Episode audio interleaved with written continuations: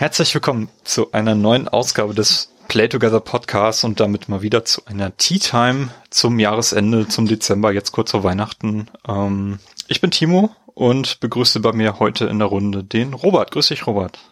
Hallo.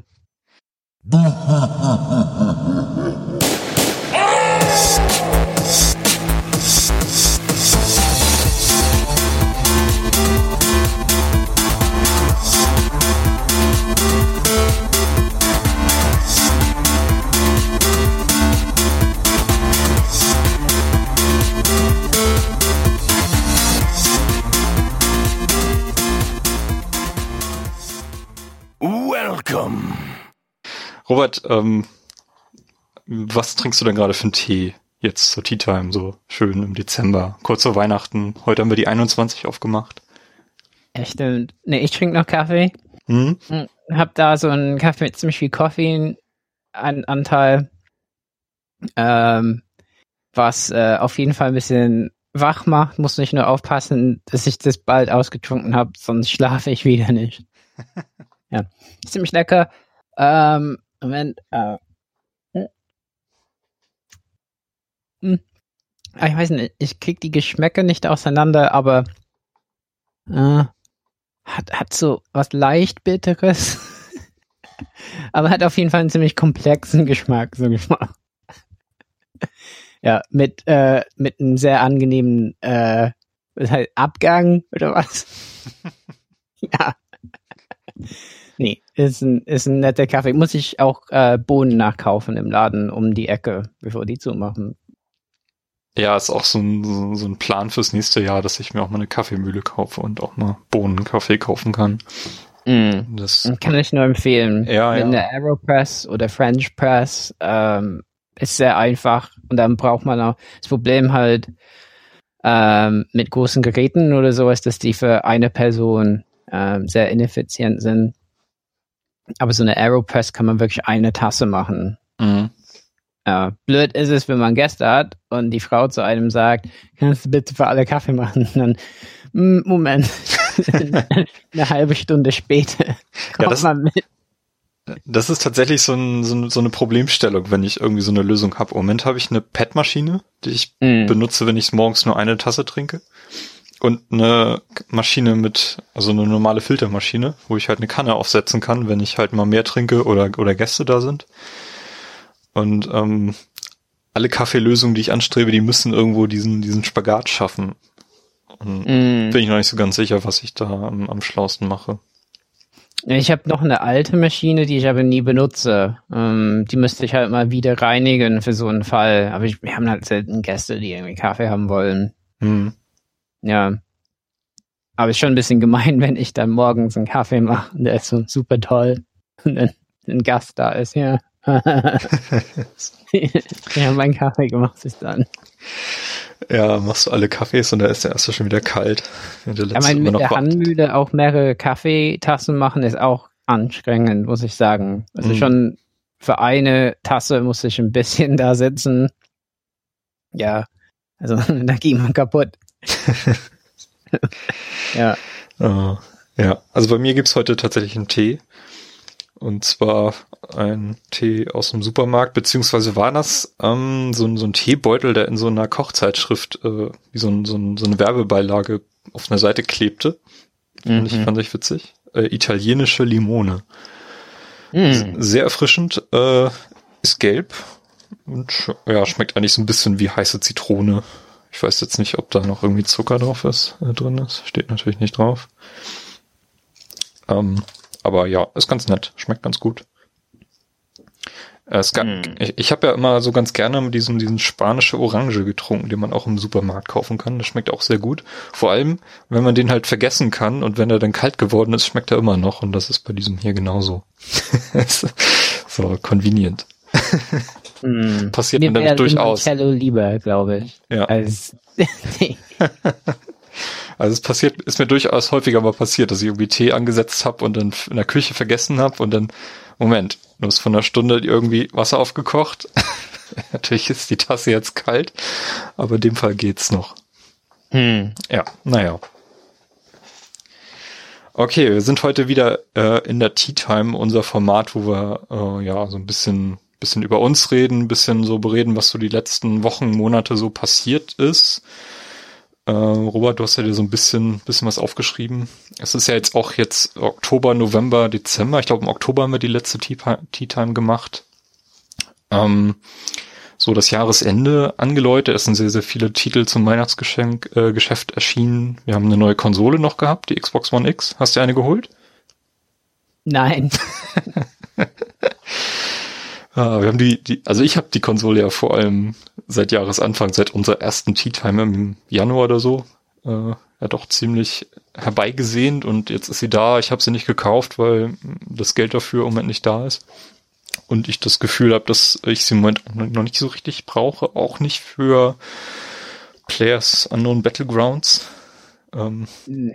wo du mir immer so ein bisschen beipflichtest, ja, da gibt's noch ein paar Frames mehr, die man da holen kann. Hm. ja, ich meine, ja, ob das 500 Euro wert ist für die Frames, aber dass das irgendwas besser wäre als der momentane Zustand des Spiels. Aber sie ist sehr schick, ne? Was? Die Konsole. Ach so, ja, bestimmt. Bestimmt. Schön klein. Also ich, ich mag sie wirklich leiden, jetzt so wo ich sie mal auch äh, in Real Life, glaube ich, in einem, irgendeinem äh, Elektronikfachgeschäft mir angeschaut habe. Macht mhm. schon was her. Ja, mal gucken. Vielleicht nächstes oder übernächstes Jahr läuft ja nicht weg. Ich habe auch keine PS4 Pro. Äh, das, das meiste in diesem Jahr habe ich tatsächlich auf der Switch verbracht. Da sind irgendwie die interessantesten Titel für mich erschienen. Mhm. Und von daher äh, eilt das nicht so. Aber naja. Ja, das, das ist halt das Problem, ne? Mhm. Ähm, mit der X auch für mich. Die haben mich halt verloren, ne? Wie ich hier dokumentiert habe, war ich ja bei Tag 1 dabei mit der Xbox One und ähm, es lief irgendwie nicht so gut ähm, im Vergleich zu PS4 und jetzt bin ich investiert in so PlayStation ja, klar. digitalen Spielen. Ja, ja. Und ja klar, jetzt sehe ich Xbox One X, Digital Foundry, kann man immer gucken, es läuft alles besser. Ähm, und unbestreitbar, also ich bin ja nicht irgendwie so ein Fanboy von PlayStation, wo ich sage, oh, PlayStation ist nur besser oder so. So klar, ich meine, da ist mehr RAM und es sieht cool aus und so. Und äh, aber es ist halt immer nicht, ich meine, wenn ich unmöglich viel Geld hätte, dann würde ich das kaufen und 4K-Fernseher. Nur tatsächlich bei PUBG oder so ist schon schade. Aber wenn man dann sieht, ja, es sind halt vier Frames oder fünf Frames pro Sekunde mehr, ähm, denkt, denkt man, mein, was bisschen ärgerlich ist, Texturen laden ein bisschen schneller auf der X. Und tatsächlich auf Xbox One manchmal bei PUBG oder so, die Texturen sind so langsam. ähm, ja, du, hast das, du hast das so schön äh, N64-Land genannt, wenn man da landet ja, irgendwo. Als würde, würde man eine Zeitreise machen. Ja. Und dann, dann aus dem aus Scratch-Spiel wird dann ja. Und von daher, ja, aber es ist released und ja, Verkaufszahlen hört man momentan nicht so viel. Ne? Im ersten Monat hieß es, hat sich ganz gut verkauft. Äh, Jetzt wissen wir nicht, aber es ist halt klar, dass die PS4 Pro auch nicht irgendwie mehr verkauft wurde als die normale Version. Ja, also wenn man jetzt in einen Elektronikfachmarkt geht, ähm, habe ich jetzt die Tage mal testweise gemacht, dann kann man so beide Konsolen mitnehmen. Also es ist nicht so, dass da irgendwas nicht auf Lager ist. Ähm, ja. Also selbst die Switch ist sagen, da. Xbox One S ist halt, also wenn ich ein äh, Elternteil wäre oder so, ne, und meinem Kind eine Konsole kaufen würde, dann denke ich halt, dass der Preis eher für Xbox One S spricht. Ja, auf ähm, jeden Fall. Die liegt ja so jetzt bei 200 Euro. Also da kann man wirklich nicht Nein sagen, wenn man, wenn man da ja. Interesse hat. Ja, genau. Und ja, das einzige Argument ist wirklich, wenn man 4K-Fernseher hat, dass man sich wirklich überlegen müsste, finde ich. Ähm, weil, ja, mein, ich finde es schon krass, dass ne, die Ladezeiten ja verbessert sind, dadurch, dass eine bessere Festplatte drin ist und so Dinge. Und die haben ja wirklich viel mehr verbessert als bei der PlayStation. Es liegt ja auch ein Jahr dazwischen, das darf man auch nicht vergessen, und 100 Euro auch im Preis. Ja, ist interessant auf jeden Fall. So was, ein Upgrade mittendrin. Ja, was, was mich halt irgendwie so ein bisschen irritiert ist und mich auch ein bisschen ärgert, ist, dass das äh, Dashboard gefühlt immer langsamer wird. Mm. Und das auch bei der One X nicht behoben ist. Und ich verstehe versteh absolut nicht, woran das liegt. Haben die nicht gesagt, dass es doch ein bisschen flüssiger läuft bei der X? Ja, ähm, also es war auch mal so, dass irgendwie nach einem größeren Major Update letztes Jahr ähm, gefühlt alles so ein bisschen schneller geworden ist, aber ich habe das Gefühl, das ist wieder rückwärtsläufig. Das, äh, also mhm. Also ich sitze da teilweise vor, schalte die Konsole ein und dann lädt einfach die gesamte Leiste, Navigationsleiste oben nicht und ich komme nicht ja. aus dem Startbildschirm raus. Und das, ja. das kann nicht sein. Ja, ich ich habe die Xbox wieder eingeschaltet wegen PUBG und so. Und ich finde, es kann auch nicht sein, dass der Store halt ewig lädt. Und so Dinge. Ja. Wo man nicht sagen muss, also ein PS4 oder so, Dashboard-mäßig funktioniert schon besser, ist schon schneller. Und das beanspruche ich schon von einer Konsole, ähm, dass die ha halt schnell ist, irgendwie, weil sie eben, ne, ein, also das ist ein Ein-Zweck-Gerät letzten Endes mit Nebenzwecken. Ja, also ich ähm. finde halt wirklich, dass es ein Problem ist, wenn die Kernfunktionen einfach davon abhängig sind, ob du eine stabile und schnelle Internetverbindung hast oder nicht. Mm. Und das ist bei der Xbox irgendwie momentan der Fall. Und ähm, das finde ich halt nicht okay. Ja, aber auch mit meinem Internet. Ich habe ja, hab ja äh, Glasfaser und trotzdem ist es so, dass der Store manchmal ewig lädt und so. Ja. ja. Also ich wenn die Downloads ja. wieder eingeschaltet übrigens. Das ist auch so ein Albtraum. oh, okay. Ja. ja. ja. Na schön. Ähm, genau. hast, hast du äh, dir dieses EA-Debakel mal angeschaut? Also speziell jetzt auf den letzten Star Wars-Titel Battlefront 2 ja, bezogen? Also genau, da haben die ja was ausgelöst irgendwie. Also ich habe das, Ge das, Gefühl, da ist das fast so ein bisschen übergelaufen, als, genau. als der Titel da anstand. Ja, äh, also ich kann, ich finde so Dinge immer spannend, äh, das, ob, wie man sich erklären kann, wieso es gerade dieses Spiel war. äh, weil letzten Endes Loot Crates sind ja nicht Neues. Ja. Ähm, aber das Problem ist, Star Wars Battlefront 2 kam heraus und schon bei äh, Reviewern wurde deutlich, dass Loot Crates eine große Rolle spielen. Und dann war es ja so, dass die Reviewer ähm, andere Werte drin hatten, wie viele, äh, äh, also es gibt halt zwei Währungen im Spiel. Es gibt so eine Ingame-Währung, ähm, was man erwirbt, indem man halt Spiele spielt. Ähm, auch es gibt so einen Arcade-Modus, äh, wo es verschiedene Missionen gibt. Da kann man auch Ingame-Währung erwerben, aber nur zu einem gewissen Grad. Mhm. Ähm, dann ist es ein Stopp. Und die haben zuerst was irgendwie, da hat man ganz, also sowas wie, keine Ahnung, 60.000 gebraucht für einen Helden oder keine, es war mehr. Und dann haben die das verändert, so dass jetzt ein Held, also Darth Vader kostet 15.000 äh, Ingame-Währung während äh, andere Helden, die vielleicht nicht so beliebt sind wie die neue Heldin von der Kampagne, die kostet nur 5000. Aber dafür haben die verringert, wie viel man bekommt, dadurch, dass man die Einzelspiele-Kampagne fertig spielt. Ähm, also die, die haben da dran gebastelt schon im Vorfeld der Veröffentlichung des Spiels. Und was aber noch hinzukam, es gibt so Kristalle, und das ist halt, das bekommt man zwar auch minimal, dadurch, dass man Dinge im Spiel macht, aber hauptsächlich ist das eben äh, äh ein, ähm, ne? Hm, äh, In-Game Purchase, ne? Ja, ja. Ähm, ist, äh, über den Store. Und dann gab es ja durch Vorbestellung konnte man das Spiel ein paar Tage vorher spielen. Da war das noch möglich, dass man da Kristalle kaufen konnte aber am, am echten Release-Tag haben die diese Kristalle wegen des äh, Shitstorms abgeschaltet und die sind abgeschaltet geblieben. Es war nicht klar, was da passiert. aber die sind abgeschaltet geblieben. Das heißt, wenn man auf, also auf PlayStation, wenn man auf äh, äh, Rechteck drückt, äh, um mehr zu kaufen, wie das Spiel einen auffordert, kommt eine Meldung, das geht gar nicht. und vielleicht nie wieder. Okay.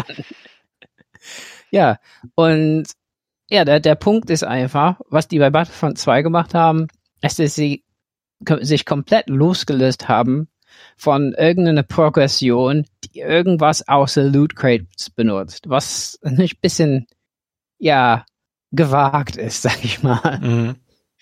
Das heißt, deine Progression ist überhaupt nicht geformt durch, also wie bei Call of Duty 4 oder als, als sie es wirklich eingeführt haben, dass man irgendwie bestimmte Dinge einfach freischaltet, weil man ein Level erreicht oder so. Nein. Also man kriegt immer diese Währungen und die investiert man in Karten. Äh, und man hat für jede Klasse verschiedene Karten und für jeden Helden verschiedene Karten und für jedes Schiff verschiedene Karten. Und diese Karten kann man nur erwerben, indem man entweder so Crafting-Dinge benutzt, die man über Loot Crates bekommt, oder indem man eben Loot Crates kauft. Jeden Tag, wenn man einloggt, sich einloggt, kriegt man eine, eine Loot Crate. Da ist meistens, äh, da sind eigentlich immer nur weiße Karten drin, zwei oder drei. Ähm, ja, und irgendwann für 4000 momentan Ingame-Währung kann man halt so ein Loot Crate für einen Soldat, äh, Soldaten, für eine Soldatenfigur kaufen, also nicht für einen Helden, nicht für ein Schiff. Äh, das ist die teuerste Variante von Loot Crates. Äh, ja, und dann kriegt man meistens weiß, vielleicht grün oder blau eine Karte. Lila habe ich, glaube ich, noch nie aus so einem normalen Loot Crate bekommen. Die Karten muss man dann wieder aufleveln, ähm, um dann die, die, das Kartenlevel ähm, des jeweiligen Helden äh, oder der jeweiligen Klasse oder des jeweiligen Schiffs aufzuleveln. Was erstmal recht kompliziert klingt, ist es auch. Also man steigt erstmal nicht so dadurch, wie diese Level irgendwie aufgehen und dass man zum Beispiel einfach als Selbstzweck Karten auflevelt, damit das Level de, der jeweiligen Sache auflevelt und so. Es ist alles sehr um die Ecke gedacht und natürlich dann noch viel krasser vielleicht als sonst darauf ausgelegt, dass ungeduldige Leute halt irgendwann sagen, oh, dafür senke ich mal 10 Euro in Kristalle. Ähm, und das Ding, was wirklich dann Probleme für EA verursacht hat, ist, ich meine, klar, es gab einen Shitstorm wegen dieses, ja, recht gewagten Leveling-Systems. Aber andererseits ist es ja so, wenn man Kristalle kauft und Loot Crates damit kauft, ist es ja nicht so, dass man weiß, was man bekommt.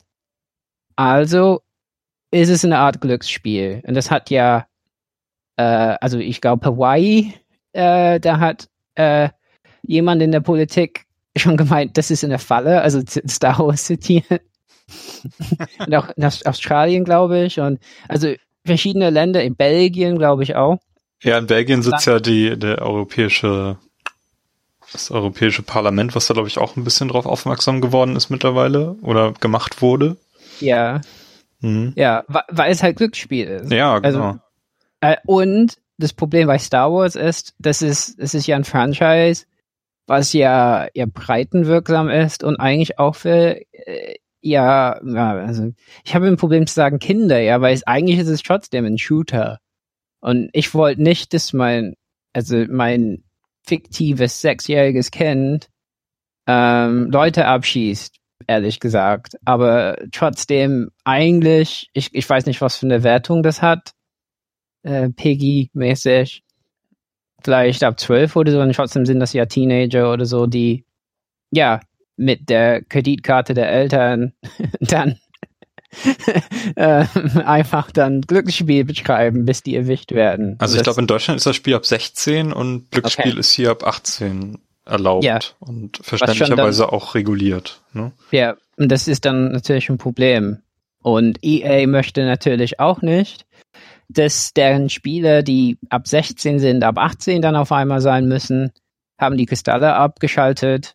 Ähm, ja, und, und Polygon zum Beispiel, was immer so für mich ein bisschen äh, äh, so, äh, äh, so wie so ein Kanarienvogel in der Mine ist für so Themen, ja, also irgendwie hat viele Artikel über dieses Thema gemacht, also ja, also das scheint jetzt äh, eben ähm, nicht mehr äh, äh, äh, verschwiegen werden zu können, dass Loot Crates Spiele kaputt machen und Star Wars hat es halt geschafft, die haben es halt ausgereizt. Und in ja, verschiedenen Podcasts wurde es thematisiert.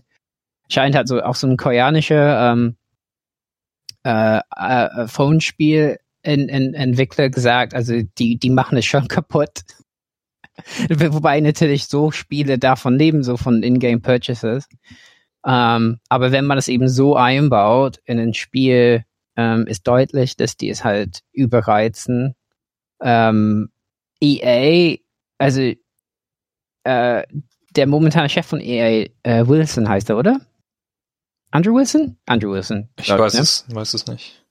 Also der ist halt eigentlich, das Krasse ist, also EA Stock hat erstmal nicht so, erstmal nicht so viel Schaden davon genommen, gab mittlerweile ein bisschen anders, aber der Punkt ist ja, die verdienen momentan in ihren Spielen hauptsächlich über diese Ingame-Käufer. Mhm. Und geht letzten Endes zurück ähm, auf die, also der Wilson hat diese Loot Crates wohl, das ist eigentlich seine Idee wohl, und es kommt äh, von Fußballspielen, ja, also vor FIFA, glaube ich, UEFA, und das kam in FIFA rein mit diesem Gold, äh, mit dieser Mannschaft, die man zusammenstellt. Es ist Gold, ich irgendwas. Glaub, Ultimate so. Team heißt es, glaube ich. Ultimate Team, genau. Mhm. Und, und, das war ja ein Riesending und die verdienen ja sehr viel drüber.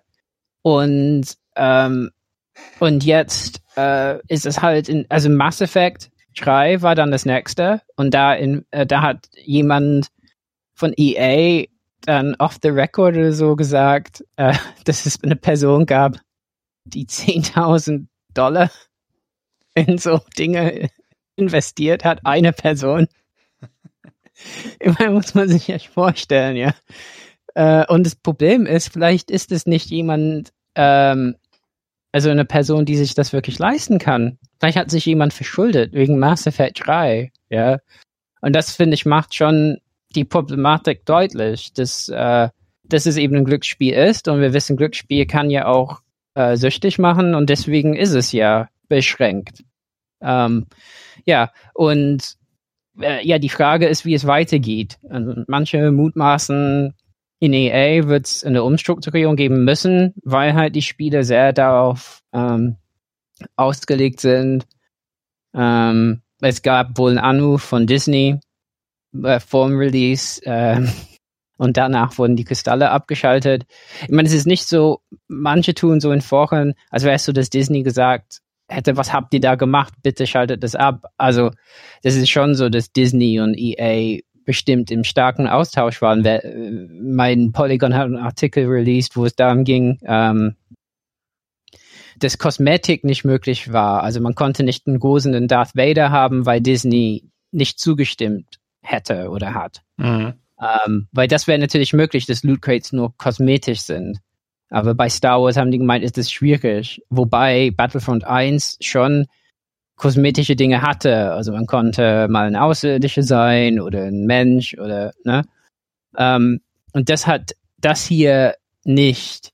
Ähm, also die Kosmetik ist komplett weg. Also die Karten, die man kriegt, das habe ich nicht gesagt, die sind schon spielrelevant. Also zum Beispiel, ich habe ähm, diese Digital Idioten Edition gekauft ähm, von Battlefront 2 und da habe ich eine lila Granatenkarte bekommen, die meine Granate eben besser macht. Um einiges wohl gegenüber der weißen. Ich meine, es sind teilweise nur minimale Schadensunterschiede, aber ja, man kann vielleicht ein bisschen besser damit spielen ja.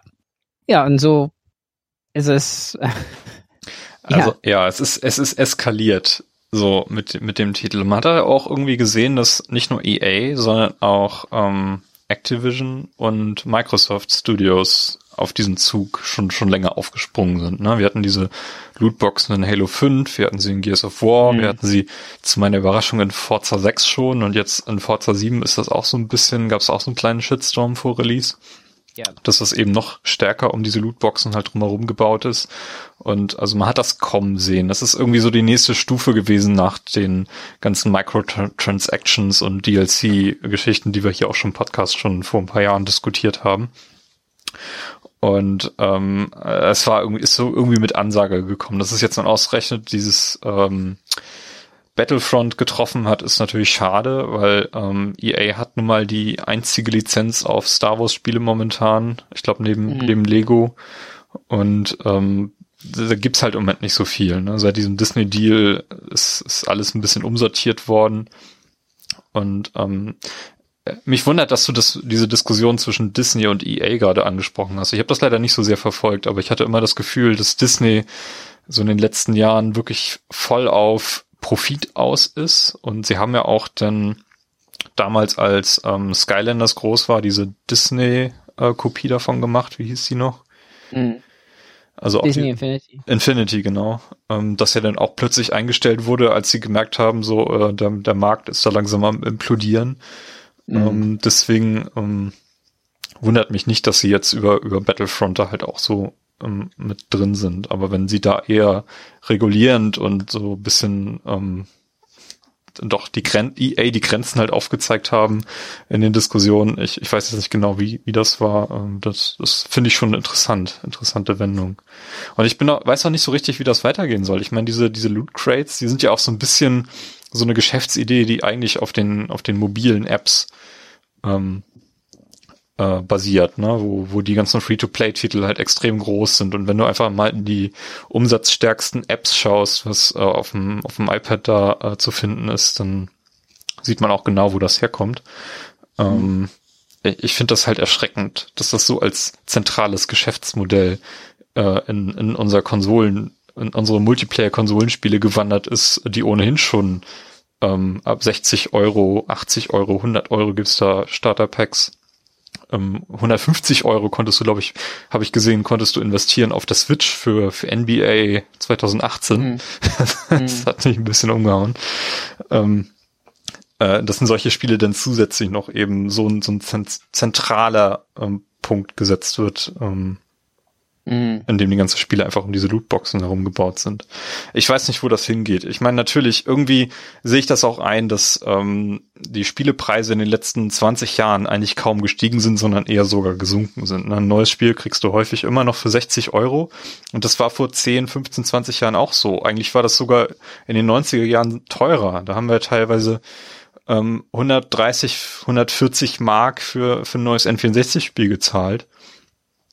Und ähm, inflationsbereinigt ist das heute, sind das heute auch 80, 90, vielleicht 100 Euro. Ähm, irgendwo muss das Geld natürlich herkommen, weil die, die Produktionskosten natürlich auch extrem explodiert sind in den letzten zehn Jahren. Vor allem seit wir eben HD-Konsolen haben. Mhm. Ähm, ich weiß nicht. Vielleicht ist das so eine, so eine Art, der, der Markt holt sich jetzt zurück, was, was ihnen eigentlich entgangen ist. Aber ja, mal gucken. Äh, ich, ich spiel, habe jetzt äh, angefangen, Witcher 3 zu spielen. Mhm. Und da wird man ja auch relativ oder schon in der ersten Spielstunde an dieses Gwent rangeleitet, wo es ja auch um Karten geht.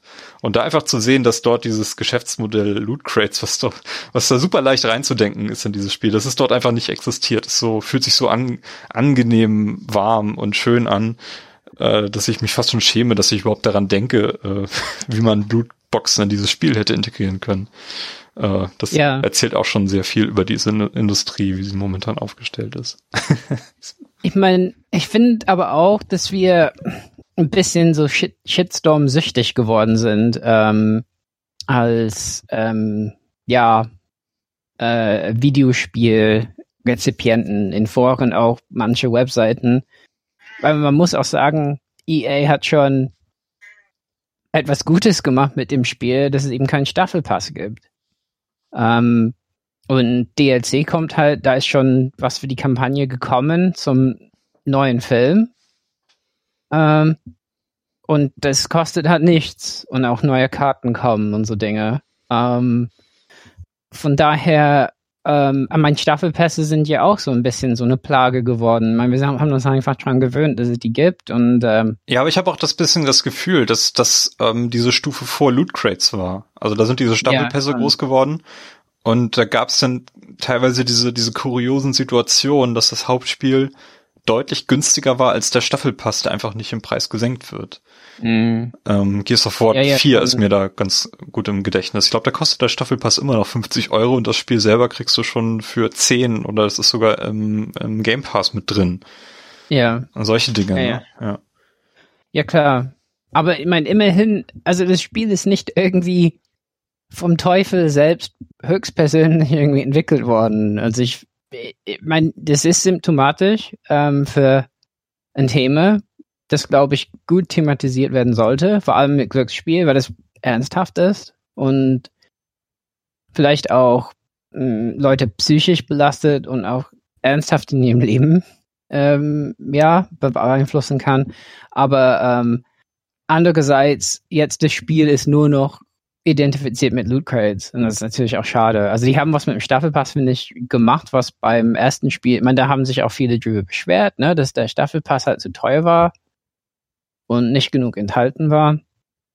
Ja, und über das Spiel selbst spricht man ja gar nicht mehr. Mein, das haben die, ja, das haben die super gut bewirkt, dass man halt gar nicht mehr, ich mein, selbst das, das Spiel, ähm, also wenn man Star Wars mag und gerade im neuen Film war und so, also es ist schon schade, wenn man das nicht mehr kaufen kann, weil man halt ein Problem mit Loot Crates hat. Ähm, weil es ist kein schlechtes Spiel. Also man kann schon sagen, dass dieses Leveling vielleicht tatsächlich fürs Spiel schlecht ist. Ähm, weil die meinten, dann wäre man stolz drauf, wenn man endlich Darth Vader erworben hat, ne? Mhm. Aber so fühlt es sich nicht für mich an. Also ich fühle, also mein, okay, wir können sagen, Stolz in Spielen ist sowieso immer künstlich erzeugt irgendwie, ne? Ja. ja. Also es ist schon, aber es fühlt sich schon besser an für mich, wenn ich irgendwie levele und das, das erreiche und nicht, wenn ich irgendwie eine Transaktion eingehen muss mit dem Spiel und sagen, oh, jetzt habe ich endlich 50 Credits erreicht, weil ich die ganze Zeit gespart habe und keine Loot Crates gekauft habe. Ähm, ja, und das, das finde ich schon von denen einfach eine Fehlkalkulation. Ja, auf jeden Fall. Aber so denken die und jetzt kriegen die das zurückgespiegelt. Mal schauen, ob die da in EA ein bisschen, ne, einen Chef absägen oder so und sagen, ja, der war halt der, der Loot Crates immer wollte und ja, weil ist klar, EA, im Gegensatz zu Ubisoft zum Beispiel, da könnte man nicht einen größeren Kontrast haben, finde ich. Ähm, dass Ubisoft recht viel in Spiele ähm, investiert auf lange Sicht. Ähm, das sieht man ja in Rainbow Six Siege, ähm, was ja ins dritte Jahr geht mit dem neuen Staffelpass. Ähm, und, äh, und äh, andere Spiele, The Division zum Beispiel, was ja äh, gerade so einen Aufschwung erlebt, weil die dauernd Updates machen. Mhm. Äh, äh, äh, und, und da gibt's ja, okay, es gibt Mik äh, Mikrotransaktionen da drin für kosmetische Sachen, aber ähm, okay. Ähm, aber das ist ein großer Unterschied einfach zwischen äh, so Langzeitplanung und halt kurzsichtig äh, wie könnten wir möglichst viel Gewinn machen und vor allen Dingen mit so einem wichtigen Franchise in einem Release-Jahr vom von einem Trilogiefilm, ja, ähm, echt blöd. Und die Frage ist natürlich, ob Disney irgendwann sagt, also EA, wollen wir wirklich mit denen weitermachen oder nicht, weil das muss sich halt schon verkaufen. Ich meine, das Spiel war bestimmt teuer. Ähm, auch die Grafik muss, ich meine, ich auf PC ist es besser, ja. Ähm, Xbox One X ist auf Konsole die beste Version. Wahrscheinlich. Ähm, aber das sieht halt schon super toll aus. Man kann als Yoda spielen und so Dinge. Ich meine, das ist schon super cool. Ja, ja, stimmt. Ich, ich vermisse halt trotzdem die Geschichten, die an, an Star Wars Spielen ähm, oder viele Star Wars Spiele erzählt haben. Also Knights of the Old Republic oder Shadows of the Empire. Das, mhm. das sind ja wahnsinnig tolle Beispiele. Jedi Knight, die ganze Serie. Sowas gibt's halt im Moment einfach nicht und das vermisse ich so ein bisschen. Aber ja, ich meine, die Kampagne hat schon eine Geschichte. Ja, klar, ähm, ja. Und viele finden es nicht so gut. Ich fand es okay. Also, es baut halt auch deine Helden ein, die du sehen willst, mhm. vielleicht. Also ich fand schon besser als nichts. Ähm, ja, aber klar, also so eine, ja, also Star Wars im Spiel, äh, ja, steht tatsächlich nicht so gut da. Man kann natürlich fragen, ob EA äh, wirklich so behutsam mit diesem Franchise umgeht, wie, wie Disney es vielleicht will. Ja, und ja, ich glaube wahrscheinlich nicht. Aber, ja. ja. Ja, schade drum. Ähm, mhm. Wie sieht die Situation denn in Destiny 2 aus? Da hast du ja am Anfang auch äh, so ein bisschen, oder habe ich zumindest ähm, aufgeschnappt, dass es da Diskussionen gab, dass jetzt irgendwie kosmetische Änderungen da auch äh, Teil eines Pay-Systems geworden sind. Ja, das wird jetzt laut bei den YouTubern und Streamern. Ähm, also jetzt ist halt das erste DLC rausgekommen. Mhm. Ähm, also im Staffelpass selbst gab es zwei DLCs oder man kann es getrennt kaufen, Curse of Osiris. Und ähm, äh, überraschend ist halt, wie wenig darüber gesprochen wird. Ähm, auf Twitch kann man immer gucken, ne? Äh, das Spiel ist nicht da äh, wirklich wieder hochgestiegen. Und äh, ähm, ein Problem ist, was halt am Anfang nicht so klar ist und worüber viele jetzt äh, sich beschweren, ist, es gibt so einen Shop im Spiel ähm, über Mikrotransaktionen oder über Dinge, die man über, also man erwirbt halt, wenn man einen Balken voll hat von XP, wenn man mich, äh, da kriegt man so ein äh, Item mit Währung für diesen Laden, aber es halt nicht viel. Und deswegen war die XP-Drosselung, die rausgekommen ist, äh, ein Thema, weil man konnte halt nicht dauernd einfache Dinge wiederholen und immer den gleichen, äh, also die gleiche Rate an XP haben, sondern die haben das gedrosselt, aber halt ne, versteckt, so dass es so aussah, als würde man die gleichen Zahlen bekommen, bekam die aber nicht. Mm, okay. Ähm, und und äh, das heißt, die sind irgendwie anscheinend bei Bungie schon sehr daran interessiert, dass man zu diesem Laden irgendwann geht mit echtem Geld, obwohl das auch ein Vollpreisspiel ist. äh, muss ich mal kurz einhaken, das hört sich gerade, oder es hört sich gerade so an wie die aktuelle Diskussion ums iPhone, ähm, wo die ja. Prozessorleistung gedrosselt wird, je nach Alter deines Akkus. Genauso ist es ja, wohl hier bei Destiny. ja. Okay, und, wow. die haben, die haben halt diese XP Geschichte rückgängig gemacht, mhm. ähm, aber auch teilweise dann XP-Grenzen geändert. Und jetzt im DLC ist es halt so viele äh, Dinge, die man vielleicht haben wollte für seine Spielfigur, sind nur über diesen Laden erhältlich. Was in Destiny 1 halt über Ereignisse im Spiel sonst passiert wäre. Und ähm, das nehmen eigentlich alle relativ äh, negativ auf. Ja, weil es ist auch wie bei Battlefront. Also, mein, ich möchte halt nicht in der Welt leben, wo es nur so diese rationalen Transaktionen gibt in einem Spiel, um Dinge zu bekommen. Das ist nicht der Punkt vom Spiel. Also, äh, ähm, ja, und erschreckend ist es schon. Also, äh, wieso Bungie, also Bungie war früher, ne, haben viele gedacht, das ist ein Entwickler, der der eigentlich schon immer gesagt hat, ne, wir wollen ein Spiel, das sich gut spielen lässt und das ist uns am wichtigsten. Und ähm, ein Reviewer auf YouTube, der Skill Up, der ähm, ganz tolle äh, Videos zu Destiny gemacht hat. Also nach Destiny 1 hat er so ein Review gemacht von Destiny im Endzustand, also mit allen DLCs und Verbesserungen. Und da hat er echt ein Plädoyer für Bungie gemacht. Also dass die halt immer noch so toll sind wie bei Halo und gespannt ist man auf Destiny 2 eben. Und jetzt bei DL, beim DLC-Release hat er, hat er gesagt, ähm, er spielt's nicht mehr. Er will nichts mehr, er glaubt nicht mehr an Bungie. Ähm, die sind geldgierig geworden. Ähm, und das ist schon eine krasse Wandlung. Ähm, und wenn man so Leute verliert, ist es schon problematisch man möchte nicht sagen, dass, dass Bungie es nicht hinkriegt und die haben eh das Geld an Destiny 2 wahrscheinlich gemacht, was die hauptsächlich einholen. Äh, erstmal, ne? Weil am Anfang kaum, kaufen die meisten das Spiel. Ähm, keine Ahnung, also ich, ich denke nicht, dass die einen Verlust machen oder so, aber an Mindshare verlieren die schon relativ drastisch momentan. Ich weiß nicht, ob das eine Nachwirkung ist von den ganzen Problemen von Destiny 1. Das ist meine Vermutung. Ähm, weil die haben wichtige Leute, wichtige Stimmen verloren, finde ich, mhm. in der Zeit. Ja. Und jetzt sind die eben an Activision gekoppelt und sind verpflichtet, so und so viele Spiele herauszubringen, können nicht, ich meine, die haben im, waren sonst immer im Verzug ein bisschen mit Halo, weil die halt wollten, dass das Spiel gut ist, wenn es eben rauskommt. Ja. Und ja, Destiny 2, ich finde, der Zustand ist, äh, ich meine, die haben jetzt so ein Weihnachtsevent gestartet.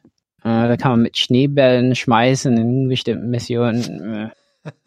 Ja, und, mein, und die haben auch im DLC gibt es so ein Update ähm, im Raid selbst, wo man anderswo hinläuft und da gibt es halt einen anderen Boss. Aber tatsächlich, ich habe es nicht spielen können, weil ich niemanden finden konnte. Auf der Freundesliste, der das mit mir mal probiert. Und die ist bei dir schon, sehr groß, ne? Ja, mein, ja genau. Ich habe echt viele und ähm, ist einfach super schwer. Und ich habe einfach nicht, nicht die Lust. Also ich spiele lieber mit Leuten, die ich kenne, ne, weil das erfordert schon immer eine bestimmte Art von Koordination. Und wenn ich das halt eben nicht hinbekomme, äh, dann ist das Spiel für mich dann schon irrelevant geworden. Mhm. Ähm, genau. Und das, das ähm, ist der momentane Zustand und ähm, die YouTuber generell, ähm, ja, die scheinen sich alle ein bisschen gegen das Spiel zu stellen. Streamer, die für Destiny gespielt haben, die machen alle Fortnite im Moment. Ähm, was ich echt nicht hätte kommen sehen irgendwie. Ja, mal schauen.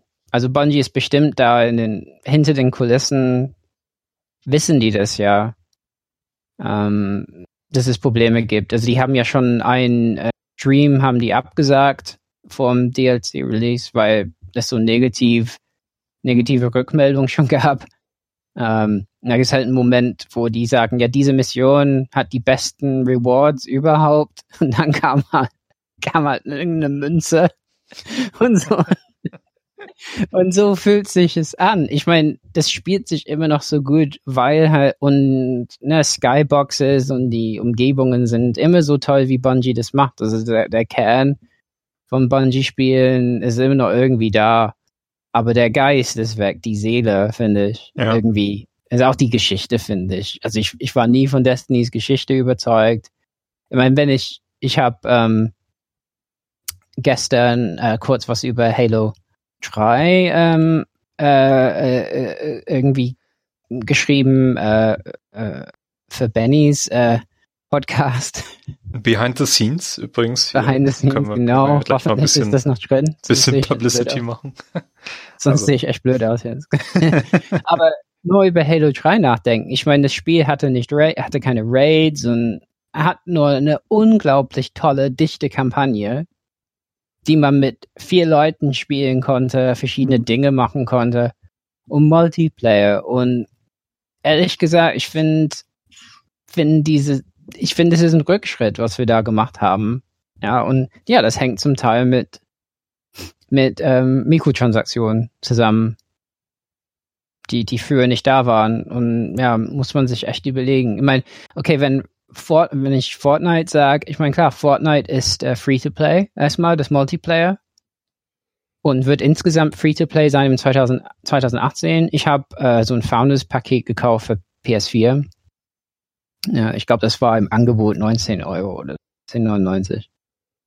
Ist nun mal, glaube ich, 29. Bin mir nicht sicher. Aber ähm, man kann Multiplayer da umsonst spielen. Jetzt haben die so einen Battle Pass ähm, für die Weihnachtssaison im Multiplayer. Das kostet 10 Euro.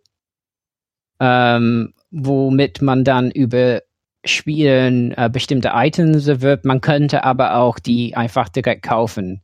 Und zusammengerechnet wäre das sowas wie 99 Euro, wenn man alles auf einmal kauft. okay. Aber immerhin kann man alles erwerben übers Spielen, ja. Man klar, das ist auf jeden Fall Mikrotransaktionen und äh, man ist alles nur kosmetisch, muss man sagen. Ähm, äh, aber immerhin, da kauft man direkt, was man wollte, wenn man es wollte. und das Spiel hat nichts gekostet. Ähm, ich würde halt nichts davon irgendwie verteidigen, weil äh, klar ist der Punkt ist ja, dass man die normalen Leute, also nicht die, die Wale, also die, die Whales, die da halt eben 10.000 Euro im Mass Effect 3 versenken, die normalen Leute, die verdienen an uns, indem man eben sagt, ah ja, einmal gebe ich 10 Euro aus. Dann ein paar Monate später hat man die 10 Euro vergessen oder es ist halt weit weg und dann sagt, oh, ich gebe nochmal 10 aus. Und über die Zeit sammelt sich das natürlich an. Und erst wenn man zusammenrechnet. Mein Marvel Heroes wurde ja komplett eingestampft jetzt. Die haben die Server abgeschaltet, überraschend schnell. Ne?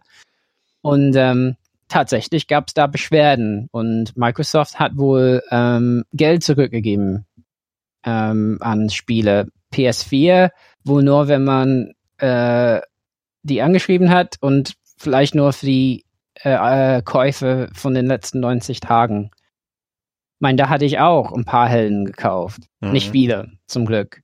Aber ich habe auch in Foren gesehen, Leute, die Hunderte von Dollar investiert haben.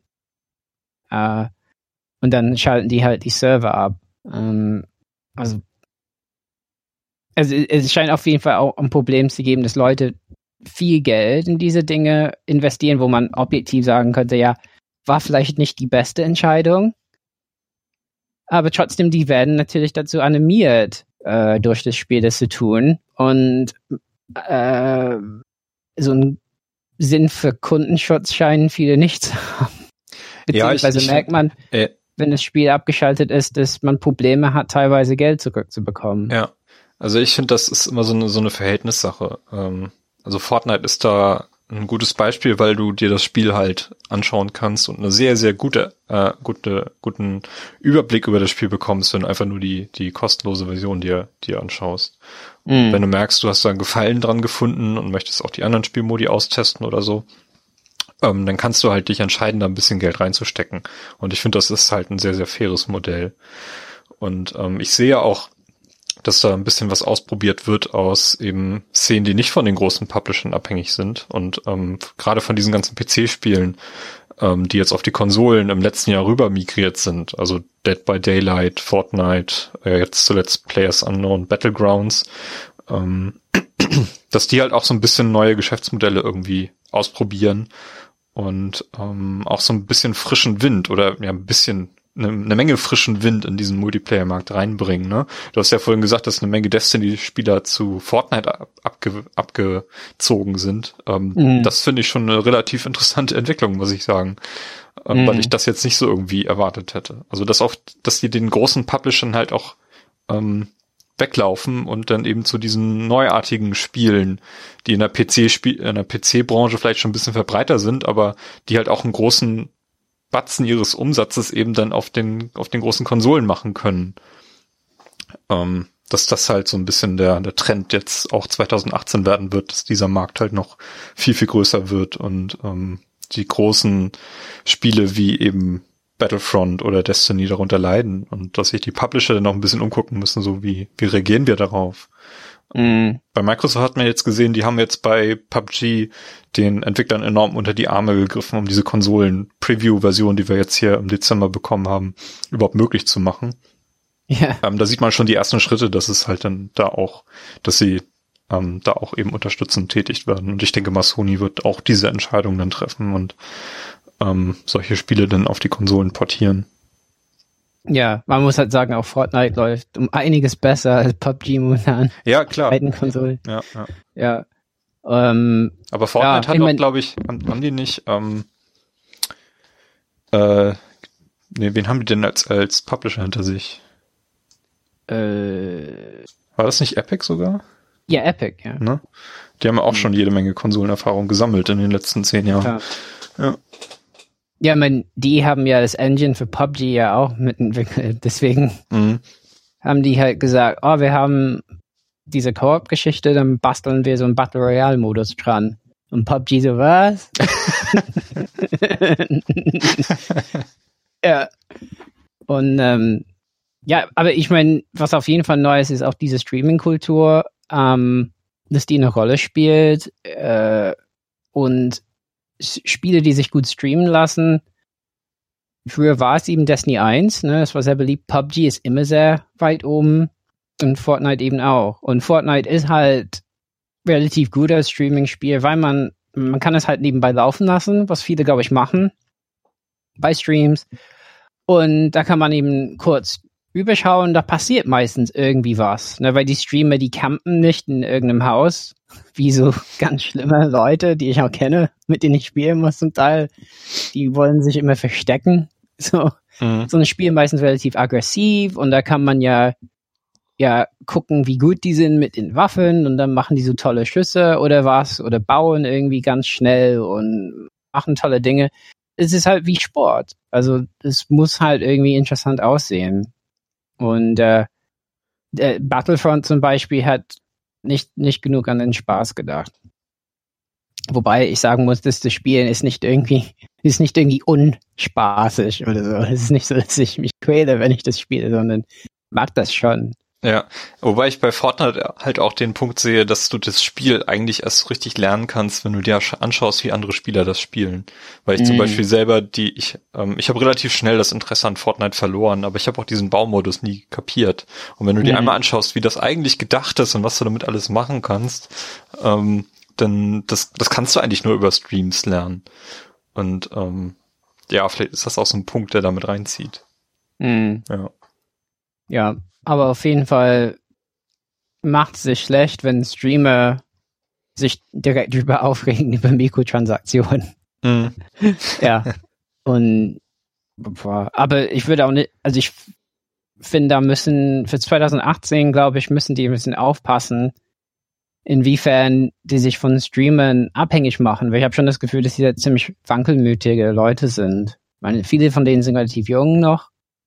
Ähm, die sind selbst davon abhängig, wie ihre Zuschauerzahlen sind, die aus verschiedenen Gründen variieren können.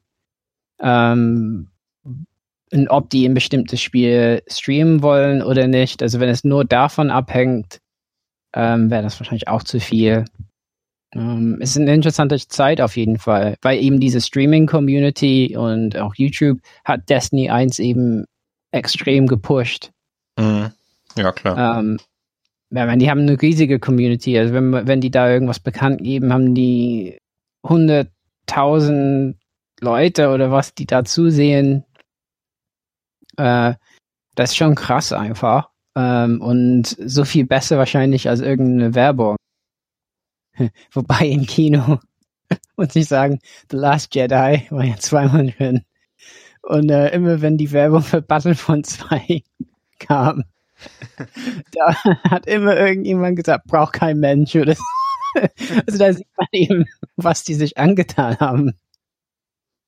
Ja, schade. Okay, ähm, Robert, wir haben noch einen großen Themenblock vor uns.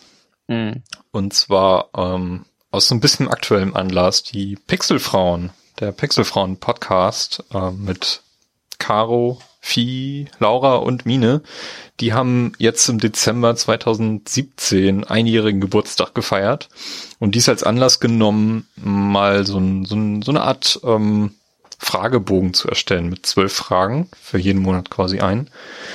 Und ähm, den haben sie in ihrer letzten Episode äh, auch selbst beantwortet natürlich und dann auch aufgerufen, dass andere Leute sich diesen Fragebogen mal vornehmen dürfen. Und da sind über Twitter jede Menge ähm, schöne Antworten gekommen. Und ähm, wir haben uns gedacht, ähm, dass wir uns diesen Fragebogen jetzt für die Weihnachtsepisode in der Tea Time auch nochmal äh, zu Gemüte führen und da mal durchgehen. Ähm, wir verlinken den zugehörigen Hashtag dann auch nochmal in den Shownotes zu dieser Folge. Da könnt ihr euch dann noch anschauen, ähm, was andere Leute denn auf diese Fragen geantwortet haben und natürlich auf die Pixelfrauen-Episode selbst. Ähm, ja, schöne Grüße natürlich fürs äh, an die Pixelfrauen. Alles Gute zum Jubiläum und schöne Weihnachten. Ähm, ja, zwölf Fragen. Robert, hast du dir ein paar Gedanken zugemacht?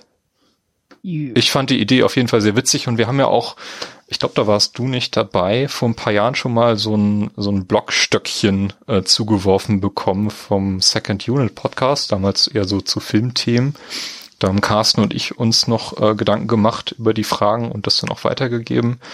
Ähm, also haben wir schon mal so sowas in die Richtung gemacht und ich finde so eine Aktion immer ganz nett. Ähm, ja, lass uns doch einfach mal durch die Fragen durchgehen, die mhm. da gestellt wurden. Mhm. Frage eins: Ähm, welches Spiel braucht unbedingt ein Remake oder Remaster? Sag jetzt Joa. nicht Destiny 1. genau. nee. Also, ich meine, ich glaube, ich habe es schon mal, also, ich meine, das ist immer ja, es gibt bestimmt Spiele, wo viele sagen würden, das verdient äh, das. Aber für mich ähm, wäre das ähm, die A-Type-Spiele und insbesondere A-Type Final von der PS2, weil das damals schon auf der PS2 nicht so gut lief. Also äh, hat Frames verloren, schlimmer als PUBG in ein paar Momenten, aber war das tollste A-Type-Spiel aller Zeiten. Da konnte man eben äh, bis zu 99 Schiffen freischalten, äh, indem man das spielt. Das hatte verschiedene Enden, je nachdem, was man macht im Verlauf des Spiels. Die Level waren unglaublich toll designt. Ähm, ja, die Variation der Schiffe war auch unglaublich. Ne? Da waren auch Panzerschiffe oder ja, die hatten alle verschiedene Fähigkeiten, waren auch versteckte Level. Und das ist halt, äh, Irem gibt's nicht mehr.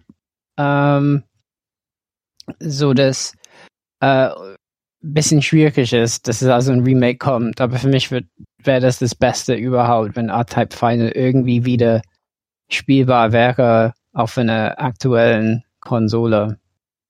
Ja, ich glaube, das hast du schon mal äh, angepriesen, dieses Spiel hier im, im Podcast, in, im Rahmen irgendeiner Episode. Ich kann mich gerade nicht erinnern, in welchem Zusammenhang das war. Aber ja, ähm, ja, bei mir, also ich finde es eigentlich ähm, generell immer blöd, wenn, wenn heutzutage ein Nachfolger zu einem Spiel erscheint, dessen Vorgänger eigentlich, äh, also auf der aktuellen Gen nicht existiert und eigentlich recht einfach zu portieren sein müsste. Mhm. Also gute Beispiele sind hier aktuell ähm, Xenoblade Chronicles, ähm, wo der zweite Teil jetzt auf der Switch erschienen ist und der erste nur auf der Wii U spielbar ist. Oder Nino Kuni erscheint nächstes Jahr der zweite Teil, den ersten Teil gibt's nur auf der PS3.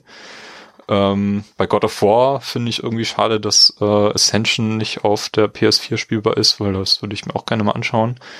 Ähm, und deswegen würde ich an dieser Stelle auf jeden Fall nochmal Microsoft sehr loben, weil die mit der Abwärtskompatibilität schon einen ziemlich guten Job machen und da kann man jetzt wirklich schon viele Teile wie äh, zum Beispiel die Mass Effect Trilogie jetzt auf der Xbox One ohne Probleme spielen.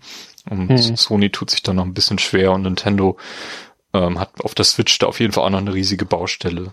Ähm, aber wenn ich ein Spiel nennen würde, was wirklich irgendwie so ein bisschen verschollen ist und ähm, so, ein, so ein tristes Dasein führt ähm, auf dem GameCube, dann ist es Metal Gear Solid The Twin Snakes. Mhm. Ähm, der erste Teil ist halt ein, allein, also ist selber schon ein Remake von, von dem originalen Metal Gear Solid mhm. auf der Playstation, aber ähm, den kriegst du mittlerweile nur noch zu wirklich teilweise absurden Gebrauchtmarktpreisen. Ähm, der, der originale PlayStation-Titel ist auf die anderen Konsolen dann auch nochmal portiert worden, also auf, de, auf den, auf den jüngeren Sony-Konsolen.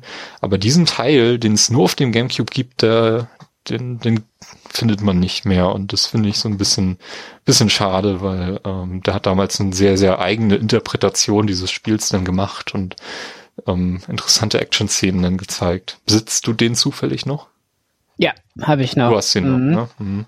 Mhm. Ich habe mal den Fehler begangen, irgendwie vor zehn Jahren den, den wegzugeben, äh, bei GameStop irgendwie zu ein paar Euro Gegenwert mhm. abzugeben, um mir ein anderes Spiel zu kaufen und ich bereue das zutiefst, ähm, weil mhm. das wirklich ein, ein, Schatz einer jeden Sammlung ist. Hm, schade.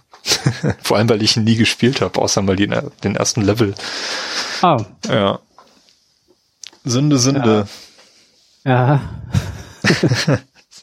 Ja, meine, die Videosequenzen waren ein bisschen umschritten, weil die so ein bisschen Matrix-mäßig sind. Ja, ja, auf jeden Fall. Ah, ja, aber ja, die Verbesserungen im Gameplay sind schon gut. Also äh, auf der PS2 merkt man schon, dass das das erste Metal Gear Spiel ist in 3D.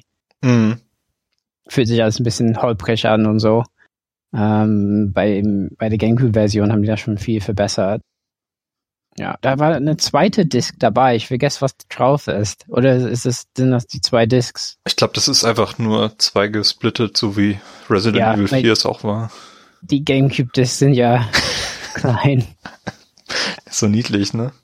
Ja, nee, also ich finde es halt schade, dass ich da ähm, ein Gamecube nicht so leicht angeschlossen krieg. Und es ist halt nicht so, dass man einfach dieses Digitalkabel holen kann und das an einen HD-Fernseher anschließen kann, ähm, weil viele europäische Spiele ähm, NTSC-Ausgabe nicht unterstützt haben. Mhm. Ähm, ja, also ein bisschen ja, schade. Ähm, ja. Ich weiß nicht, wie das ist, ähm, ob das Problem auch so stark ist, wenn man das über die Wii spielt, weil da kannst du die Gamecube-Spiele ja auch abspielen. Ja, schon. Ähm, ich glaube, die bleiben halt in der PAL-Fassung, aber klar könnte man über Wii spielen. Das sehe wäre ich, wahrscheinlich die Variante, die ich nehmen würde. da wird mir nämlich jetzt ähm, auf Amazon ständig HDMI-Adapter für die Wii angezeigt. Ja, Relativ günstigen Preisen sogar. ja. Ich weiß halt nicht, wie gut die sind. Ja, das weiß ich auch nicht. Das äh, steht da leider nicht bei. Mein besser wäre es natürlich, wenn, wenn Nintendo endlich bei der Switch äh, irgendeine Rück- Rückwärtskompatibilität einfach anzeigt. Aber ob Twin Snakes dabei ist, äh, weiß ich nicht. ja. Konami und so. Äh, ja, ich glaube, da gibt's halt auch so ein paar rechtliche Probleme dann auch. Hm. mm, mm. Ja, Ja. Äh, Frage zwei: Welches Spiel würdest du gerne ohne jegliche Erinnerung daran spielen? hm. Habe ich mich auch schwer getan. Mm. Ähm, Ja, also ich, habe keins gefunden, Du hast keins gefunden. weil ich bin halt so ein Depp irgendwie. Also ich bin, mein Zugang zur Welt ist so, dass ich beim ersten Spielen von einem Spiel oft ein bisschen überfordert bin. Okay. Bisschen wie, ne, weißt du, das erste Mal, als du Bier oder Wein geschmeckt hast und es schmeckte wie das Schlimmste, was du je in deinem Mund hattest, so. Für mich ist jedes Spiel ein bisschen so. Sogar Halo-Spiele oder so. Ähm, bin ich oft ein bisschen überfordert, glaube ich, zu wissen beim ersten Durchspielen, wie ich etwas finde. Und meistens genieße ich eher ein Spiel, wenn ich ein zweites Mal durchgehe oder im Nachhinein drüber nachdenken kann. Mhm. Für mich so die Erinnerung an ein Spiel zu löschen vielleicht nichts bringen würde. Zum Beispiel, ich habe gedacht, vielleicht Braid. So, weil Braid für mich äh, die Puzzle das erste Mal zu lösen ist sehr befriedigend, ja. Ähm, und wenn man es einmal gelöst hat, weiß man ungefähr, also es gibt im, im, äh, im, in späteren Leveln gibt es ein paar Puzzle, wo ich immer ein bisschen überlegen muss, äh, wo man so eine Kugel um sich hat, wo man die Zeit verlangsamt. Ein paar von denen muss ich immer noch ein bisschen nachdenken und ich habe immer noch äh, den Speedrun-Erfolg nicht gemacht. Ähm, aber ähm, auch da muss ich sagen, der Grund, weshalb ich Braid so toll finde, ist auch die Nostalgie daran. Also einfach, dass ich weiß, ah, wenn dieser Startbildschirm losgeht mit dem schönen Hintergrund und die Musik. Und von daher spielt auch die Erinnerung bei dieser Entscheidung eine Rolle. Ja, ich habe auch gedacht, ob ich da ein Puzzlespiel nennen soll, aber ähm, eigentlich, wenn ich so zurückdenke an das letzte große Puzzlespiel, was ich gespielt habe, war das war The Witness. Mhm. Ähm, dass ich glaube ich, äh, dass man sich die meisten Rätsel sowieso nicht merken kann. Und ähm, na gut, ein Teil des, des Reizes dieses Spiel macht ja auch aus, so ein bisschen rauszufinden, was ist eigentlich die Puzzle-Mechanik, die ich hier anwenden Mhm. muss und so ein bisschen um die Ecke zu denken. Aber ich glaube, wenn ich das Spiel jetzt, keine Ahnung, in zwei, drei Jahren nochmal von vorne starten würde, äh, ich würde das wie ein neues Spiel erleben. Ähm, also ich könnte ungefähr sagen, wie diese Insel aussieht, aber ähm, wie die Rätsel im Einzelnen zu lösen sind, das müsste ich mir komplett wieder neu erarbeiten. Und von daher zählt das irgendwie nicht so richtig. Hm. Es sei denn, du bist wie ich und schaltest für andere den letzten Erfolg frei. Ja, immer wieder. Ah, ja. The Witness gibt's jetzt auf iOS, auf dem iPad. Ja, habe ich gesehen. Mhm. Frag Also- mich wie, ja. Ja. Nee, äh, ja, und dann habe ich so gedacht, so wie sieht das bei, bei, bei Spielen, die extrem auf die Story irgendwie gemünzt sind und ähm, habe da dann ähm, mich an Life is Strange zurückerinnert, was einfach äh, Episode für Episode eine richtig spannende Geschichte erzählt hat, ähm, die ich als Spieler dann auch bis zum gewissen Grad selber beeinflussen durfte und was mich dann auch zum Schluss halt wirklich nachhaltig dann berührt hat und so ein paar Schlüsselszenen hängen mir immer noch im Kopf, ähm, wo ich wirklich sagen würde, das war, das, das hat mich echt berührt, dieses Spiel. Und ähm, ich glaube, das würde ich denn an dieser Stelle einfach picken. Mhm. Weil das einfach was mit mir gemacht hat, was sonst emotional viele andere Spiele eigentlich so gut wie nie schaffen. Und ähm, ja, deswegen Life is Strange würde ich einfach mal an dieser Stelle nennen. Hm. Okay, Frage drei. Äh, da bin ich vor allem auf deine Antwort gespannt, ähm, was denn dein liebstes Multiplayer-Spiel ist. Hm. Ja, aktuell fällt es mir schwer. Mhm. Äh, würde sagen, wahrscheinlich das Liebste ist dann das erste, also Halo 3. Ja. Ähm, hab, ich habe da, äh, glaube ich, neun, habe letztens nachgeschaut, ich habe neun Tage, Stunden oder so mit verbracht.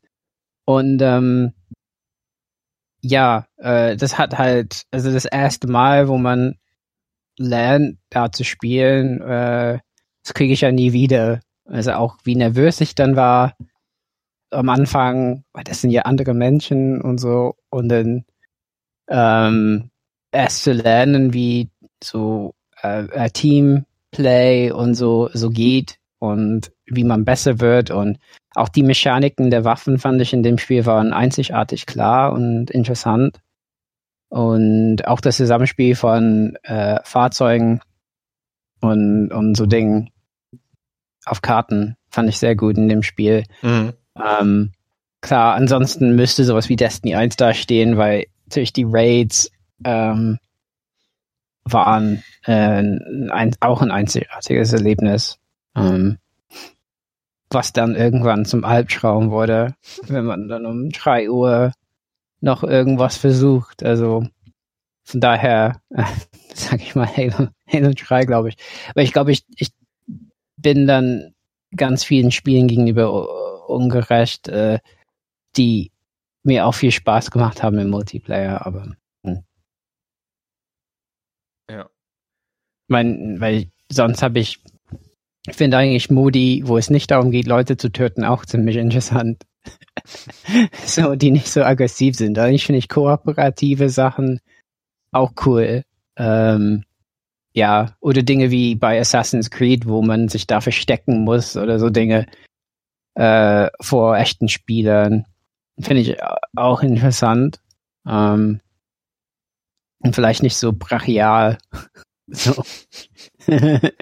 ja, ja, weil irgendwie habe ich das Gefühl, viel Multiplayer ist einfach so äh, so was Primitives. Äh, ich hau dich, du haust mich. Irgendeiner von uns fällt um. Ja, ja, stimmt. Also ich ähm, ich habe auch lange überlegt bei dieser Frage und habe dann auch so zurück überlegt, so welche Spiele habe ich eigentlich am, am längsten im Multiplayer gespielt und was hat mich mhm. so nachhaltig echt bewegt. Ähm, und in den letzten Jahren ist das echt wenig geworden. Also ich spiele relativ wenig Multiplayer. Ähm, meistens schaue ich mal rein, so wie bei Halo, Halo 5, da habe ich doch so ein paar Stunden dann doch schon in die Multiplayer-Modi reingesteckt oder in, in Destiny habe ich auch den PvP-Modus sehr genossen, ähm, weil ich den gut gemacht fand. Ähm, aber es ist halt doch recht wenig Zeit, was ich denn da reinstecke, weil ich dann meistens doch eher Singleplayer-Spiele spiele. Ähm, momentan tatsächlich dann Players Unknown Battlegrounds auf der, auf der Xbox One, weil ich da das Gefühl habe, da gibt's noch viel zu sehen und alle, alle Spiele, die ich bislang dort gespielt habe, ähm, haben sich total unterschiedlich angefühlt und man hat wirklich was erlebt. Ähm, das fand ich cool, ist ein cooles Erlebnis. Aber wenn ich zurückdenke, dann ähm, sind wohl die coolsten Multiplayer-Erfahrungen, die ich bislang gemacht habe, auf dem PC, in, auf den diversen LAN-Partys, die wir früher gemacht haben. Bei mir war das so die Zeit, ähm, vor allem in der Oberstufe. Da war ich 2000 2004, 2003, 2005 so die Zeit. Da hatte ich halt auch, oder hatte jeder von uns damals seinen eigenen PC und wir haben uns dann regelmäßig so einmal im Monat übers Wochenende zu einer LAN-Party irgendwo getroffen. War immer ein riesen, riesen Aufwand, weil wir da mit Autos halt, passt halt ein PC in ein Auto, weil du so viel mitschleppen musstest, so Röhrenbildschirm und so. Und äh, gerade in den, in den in den, in den letzten Jahren, bevor dann irgendwie alles so ein bisschen auseinander migriert ist und jeder irgendwohin zum Studieren gegangen ist oder zur Bundeswehr oder Zivildienst oder was auch immer, ähm, da hat sich, haben wir zum Schluss nur noch ein einziges Spiel gespielt und das ähm, durch die ganze Nacht. Und das war Warcraft 3 weil es da so viele Mods gab, äh, die halt das Spiel teilweise komplett verändert haben. Da gab es dann so Heroes Mode und Tower Defense Mode, was ich, was ich dort das erste Mal alles kennengelernt habe. Und das hat uns so ewig beschäftigt, ähm, dass ich sagen würde, Warcraft 3 ist so rückblickend ähm, mein liebstes Multiplayer-Spiel. Da habe ich einfach die coolsten Erfahrungen jemals gemacht. Das war, das war echt eine geile Zeit. Und ansonsten, wenn ich noch ein Konsolenspiel nennen darf, dann ähm, so lokaler Multiplayer zu viert an einer Konsole, äh, Mario Kart 64 auf jeden Fall. Ähm, wozu auch bald hoffentlich mal eine Folge des Spielgefühl-Podcasts erscheinen wird, äh, wo ich äh, sehr viel über dieses Spiel erzählt habe und was wir da uns ausgedacht haben, wie man das im Multiplayer noch ein bisschen, bisschen aufpeppen kann.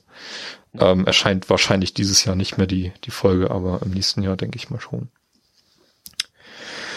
Äh, Frage 4. Angetrunken spielen, ja oder nein? Wieso ist das überhaupt eine Frage? Ja, ja immer. also, nüchtern spielen, ja, nein.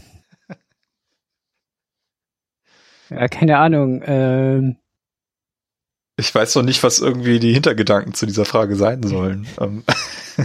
Weil ähm, ich finde, ich meine, wenn man äh, ja kompetitiv spielt, gibt es natürlich eine Grenze, wie viel man trinken sollte. Mhm. Also manchmal ist es so, also wenn man dem Alkohol irgendwie zugeneigt ist und nicht komplett darauf verzichtet, kann ein Getränk vielleicht einem helfen, da ein bisschen weniger nervös zu spielen oder so, mehr wahrscheinlich schlecht. ähm, ja, und klar ist, also Alkohol beeinträchtigt irgendwann Koordination. Ähm, und das, das braucht man irgendwie, die Feinmotorik.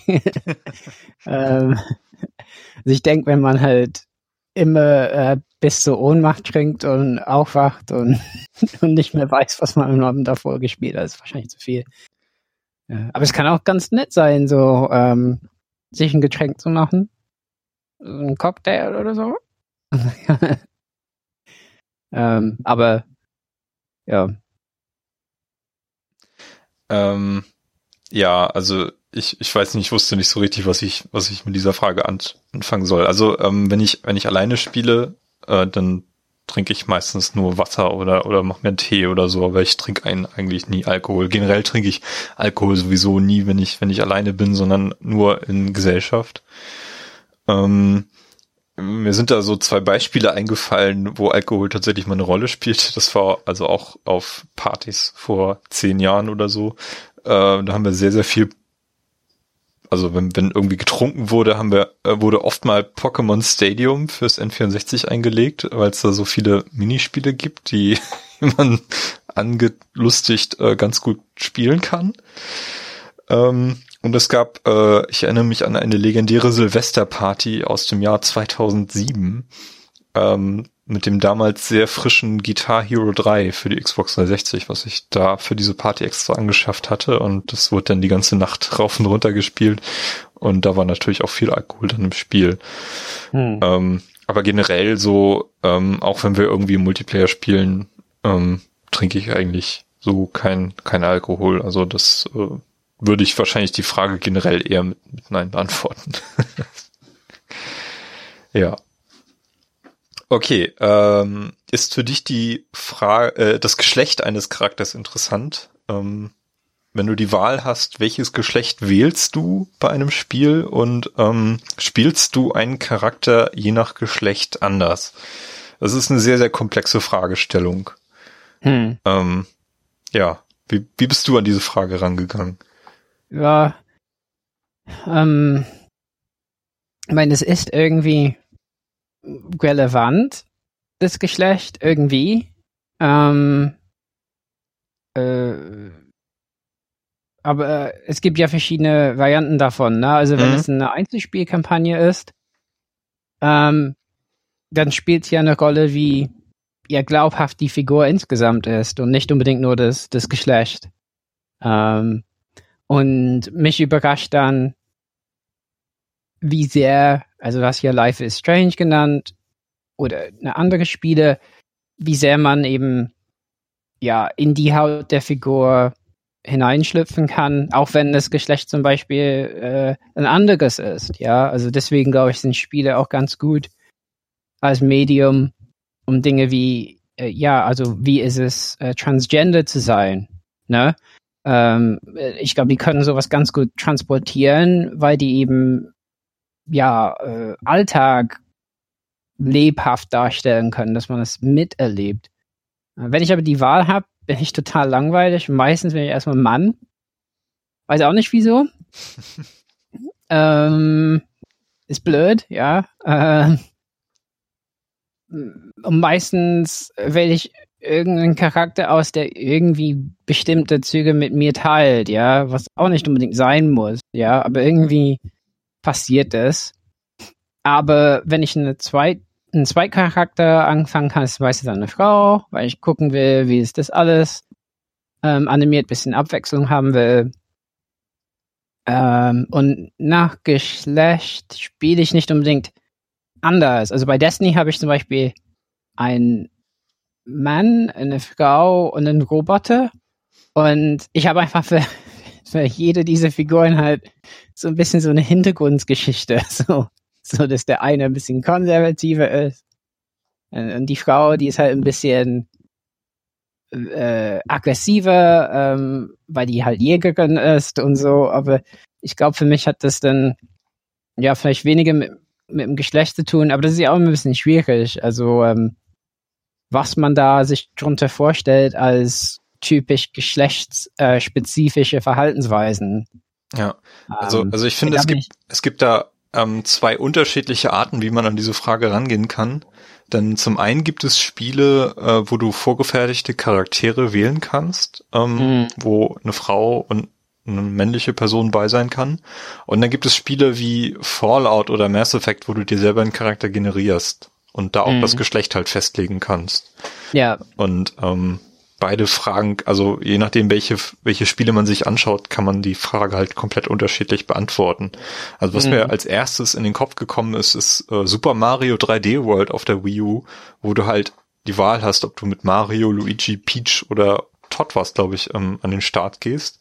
Und Peach ist die einzige von diesen Charakteren, die die Fähigkeit hat, in der Luft so ein bisschen zu schweben. Also wenn du gesprungen bist, dann so, also langsam runterfällt. Und das ist halt ein Vorteil, äh, gegenüber allen anderen Charakteren, der sie halt, ähm, äh, der diesen weiblichen Charakter Peach halt äh, zu meinem bevorzugten Charakter aus dem ganzen Spiel gemacht hat, weil ich mit dieser Fähigkeit sehr, sehr viele Secrets halt einfacher finden konnte. Ähm, und von daher, ja klar, ähm, in dem Fall spiele ich aber nicht, weil das ein weiblicher Charakter ist, sondern weil sie einfach eine Fähigkeit besitzt, die die anderen nicht haben. Und ich glaube, das ist auch dann unabhängig vom, vom Geschlecht dann zu beantworten.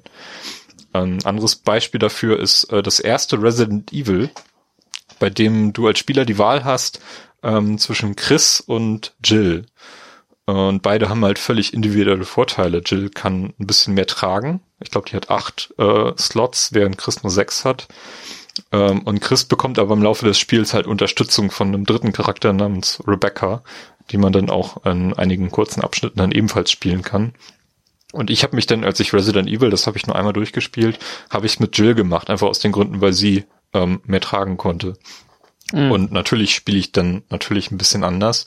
Aber ich hatte hier nicht das Gefühl, dass ich äh, durch die Wahl der Figur oder gerade des, des Geschlechts dieser Figur äh, ernsthaft benachteiligt worden bin, sondern die, die Unterschiede der Figuren erklärten sich in, in dem Kontext dieses Spiels einfach wirklich aus den individuellen Hintergründen von, von Jill und Chris. Ähm, und was ganz besonders wichtig ist, ist halt, dass äh, Jill als weibliche Person in diesem Spiel erstmals ähm, nicht sexualisiert wird, sondern wirklich eine vernünftige Polizeiuniform trägt, so dass man ihr die Rolle im Spiel auch abkauft. Also ich finde auch ganz viele japanische Spiele, wenn ich mir die angucke, äh, sehr, sehr schwierig, was die Herangehensweise an, an weibliche Charaktere dort geht. Mhm. Ähm, leider wird das in dem Spiel geht das nachher so ein bisschen oder bricht dieses wieder auf, diese Sexualisierung, weil du dann nachher optionale Kostüme freispielen kannst und da kannst du dann tatsächlich so ein Hot Pants Outfit für sie, für sie freispielen. Ähm, ja. Und in späteren Spielen, also ich glaube in Resident Evil 3 taucht sie dann wieder auf, als auch in den Filmen ähm, bekommt sie dann deutlich körperbetonendere und knappere Kleidung, ähm, was ihrer Rolle, die sie in Resident Evil 1 dann letztendlich aufgebaut hat, eigentlich definitiv nicht mehr gerecht wird. Also das finde ich so ein bisschen schade. Mhm. Aber äh, das ist so, so, ist ein relativ altes Spiel, also ist von 1996, das ist das erste Resident Evil und da fand ich schon sehr cool, wie, wie das einfach total das Geschlecht dieser Figuren einfach in den Hintergrund tritt. Ähm, und du einfach eine glaubhafte weibliche Figur da drin hast, äh, mit der ich dann auch gerne gespielt habe. Mhm. Und anders ähm, bei, bei Mass Effect, da kann ich ja von, ähm, also da spielt das auf jeden Fall eine Rolle, ähm, da fand ich es interessant, den weiblichen Charakter zu spielen, den ich mir selber zusammengestellt habe, ähm, einfach um zu sehen, wie das Umfeld darauf reagiert. Und das ist ja auch so ein bisschen dann durch die Medien gegangen, irgendwie, ähm, was die äh, homosexuellen Beziehungen, die du dort eingehen kannst, betrifft, weil das ging, glaube ich, anfangs nur zwischen Frauen, aber nicht zwischen männlichen Charakteren, wenn ich das richtig in Erinnerung habe.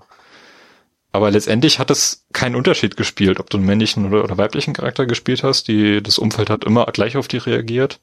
Mhm. Ähm, und ich habe ähm, ich habe den ersten Teil habe ich sowohl mit einem männlichen als auch mit einem weiblichen Charakter durchgespielt und habe nachher mit dem weiblichen Charakter dann auch die anderen Spiele weitergespielt, weil du konntest ja den Spielstand dann übernehmen, ähm, weil mhm. ich die Synchronstimme von Female Shepard einfach besser fand als die, die Synchronstimme vom Male Shepard und das war der ausschlaggebende Grund, warum ich dann mit dem weiblichen Charakter weitergespielt habe. Mhm. ja. Ah, ich finde auch so, bei so einem Spiel kommt, glaub, man, man kann halt bestimmte Geschle Geschlechtervorstellungen haben, ne? dass eine Frau sich so und so verhält oder dass ein Mann. Und je nachdem kann man dann sagen, Femshep spielt man anders als dieser Mann. Ja? Ich, meine, ich habe als Mann gespielt, was ich letztendlich ein bisschen bereut habe, weil ich ein bisschen langweilig fand.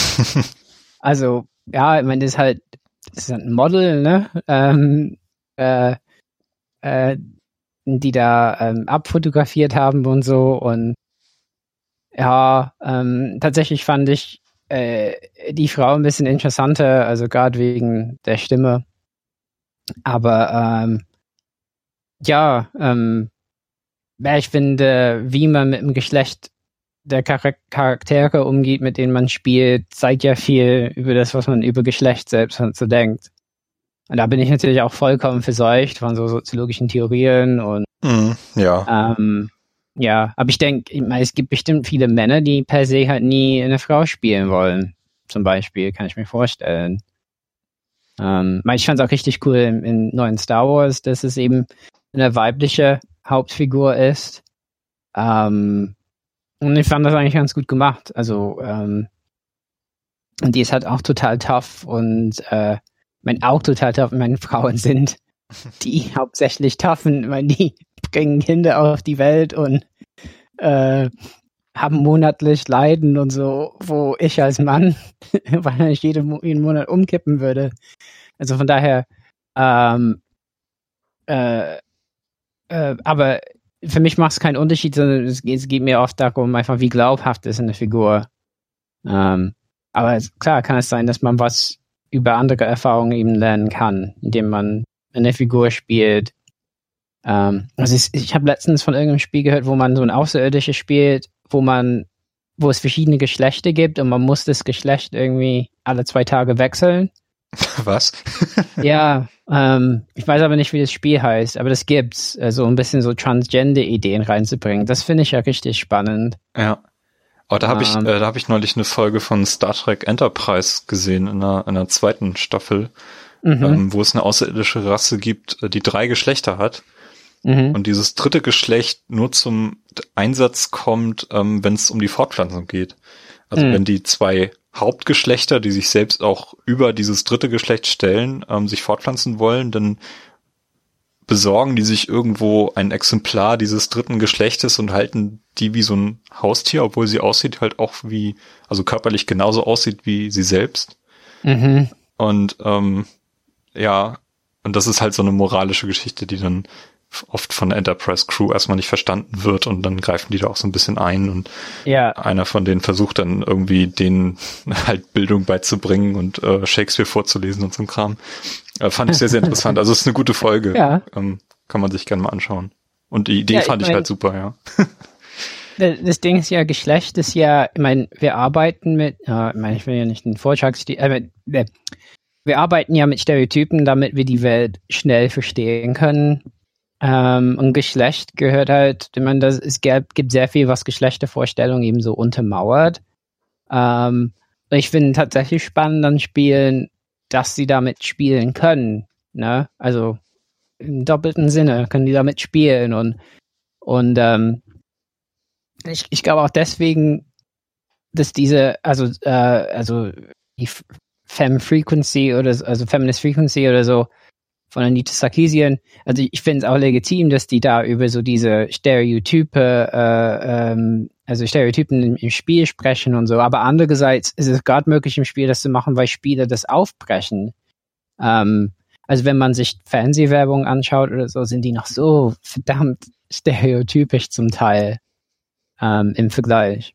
Ja, aber ja, irgendwie macht es bestimmt was mit einem, wenn man so eine Figur erlebt und ähm, also ich glaube, das ist nicht zu unterschätzen. Also gerade mit VR oder so, wenn man eine Frau spielt, vielleicht kann man damit eben ja hautnah vermitteln, wie es eben ist, in ein anderes Geschlecht äh, zu schlüpfen oder eine andere sexuelle Identität zu haben als die eigene. Mhm. Ja. Ja, ich glaube, da ist auf jeden Fall noch viel Erzählungsraum auch drin und viel Mm, Raum zum, zum Rumspielen, ja, genau. mm, ja. Äh, ich glaube, in, in Fallout 4 habe ich auch einen weiblichen Charakter gespielt, aber da spielt das Geschlecht eigentlich nachher überhaupt keine Rolle mehr, wenn ich mich erinnere. Also da wirst du Mhm. einfach komplett gleich behandelt, was ich okay fand, aber ähm, da macht das Erstellen dieses Charakters auch irgendwie wenig Sinn, weil du den nie siehst. Mhm. letztendlich. Und deswegen, ich habe da auch über erinnert, was für ein Charakter ich eigentlich in Skyrim generiert habe und ich konnte mich nicht erinnern, ob das ein männlicher oder ein weiblicher Charakter war. Ich konnte mich erinnern, was für eine Klasse das war und so, aber nicht mehr ans Geschlecht. Und ähm, Hm. ja.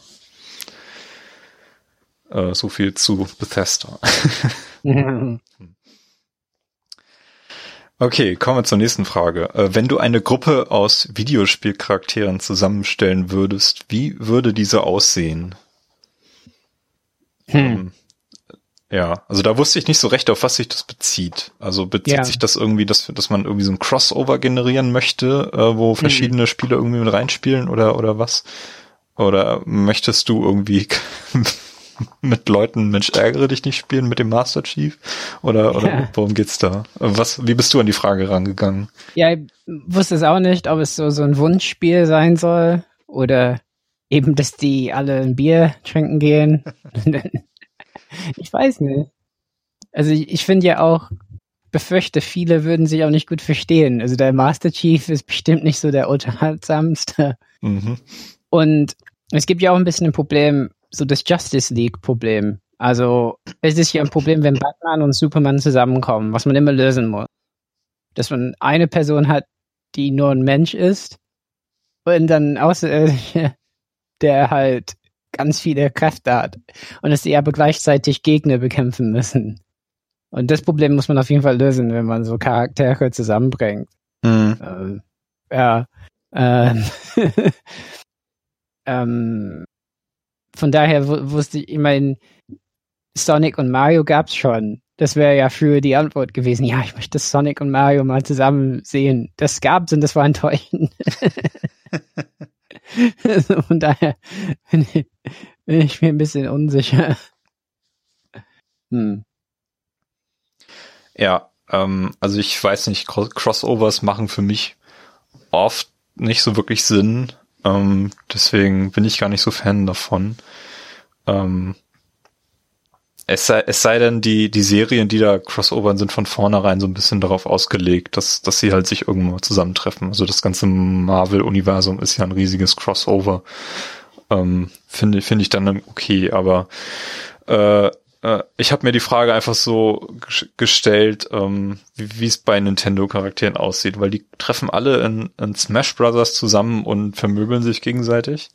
Aber in Mario Kart sind irgendwie nur bislang Charaktere aus Mario Kart selbst mit drin und in Mario Kart 8 sind zum ersten Mal auch Link und so mit, mit aufgetaucht. Mhm. Ich glaube, ein paar Amiibos auch. Und äh, deswegen ähm, würde ich vorschlagen, einfach noch mehr Nintendo-Charaktere in Mario Kart reinzustecken. Und in Smash Bros. ist es ja auch so weit gekommen, dass dort auch schon Charaktere, also Nintendo-fremde Charaktere auftauchen. Da gibt's Mega Man, da gibt's ähm, Sonic, da gab's auch schon Solid Snake. Ähm, bringt die doch auch einfach in Mario Kart. Ich möchte gerne gegen Sonic irgendwie Kart fahren. Ähm, warum hm. nicht? Bloß weil Mario draufsteht, können doch die anderen auch gerne mit teilnehmen. Ähm, also baut Mario Kart aus. Ich glaube, da ist noch ein bisschen was zu holen und auch äh, von den Strecken äh, Umgebungen und in den Rennstrecken selber kann man kann man dann auch äh, bisschen was draus ziehen. Ähnlich wie in Smash Bros. halt. Äh, Frage 7. In welchem Genre würdest du dein liebstes Franchise gerne sehen? Auch eine recht schwierige Frage, finde ich. Also du hast Halo ja, ja zum Beispiel auch äh, schon mal in der Echtzeitstrategie gesehen und, und gerne gespielt. Ich glaube, Halo Wars 2 ist doch dieses Jahr erst rausgekommen, oder? Ja, in welchem Genre würdest du dein liebstes Franchise gerne sehen? Ja, das habe ich genau. Ähm, natürlich so Halo Wars hat das schon gemacht. Ähm, man für mich wäre klar ähm, ein Halo RPG oder so. Halo RPG, ja. okay. Ja, also ich finde halt Rollenspiele, die können halt Geschichten viel mehr vertiefen als Ego-Shooter. Ähm, ja, das wäre für mich so ähm, ganz cool.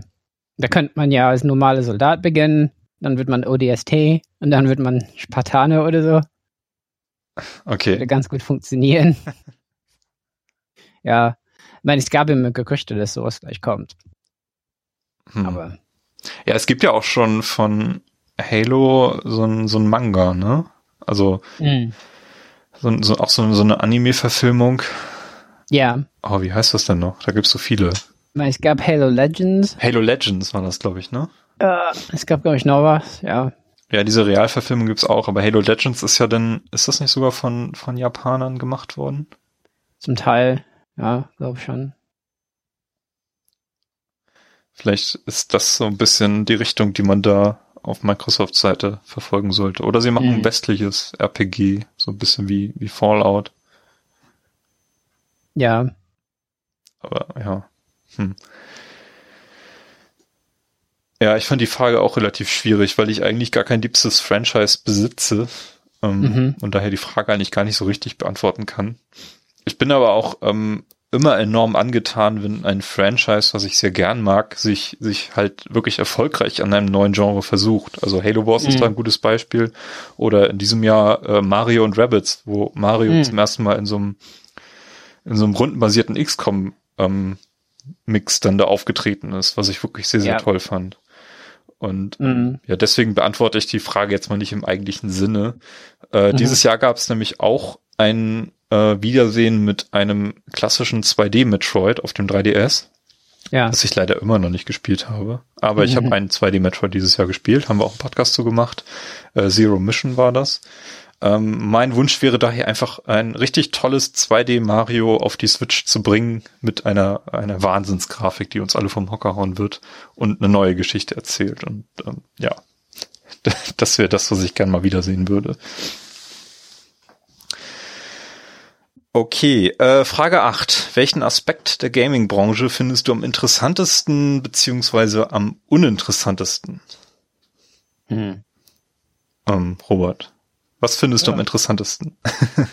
ah, ist schwierig, ne? Hm. Ähm, ja, ich meine, was ich eben angesprochen habe bezüglich Geschlecht, also ich finde die Dinge am interessantesten, die teilweise eben eher in Indie-Spielen folgen, aber diese kreativen Ideen, die, die auch die eigene Wahrnehmung herausfordern, ähm, ja, in verschiedene Art und Weise. Es kann ja in in, äh, in, durch Geschichte sein, ähm, aber auch, dass man durch VR oder so die, die Welt anders sieht oder ähm, über eigene Erfahrungsgrenzen hinaus was erleben kann, als wäre man da. Ne? Ähm, das finde ich am interessantesten, weil ich finde tatsächlich, dass damit menschliche Erfahrung bereichert wird.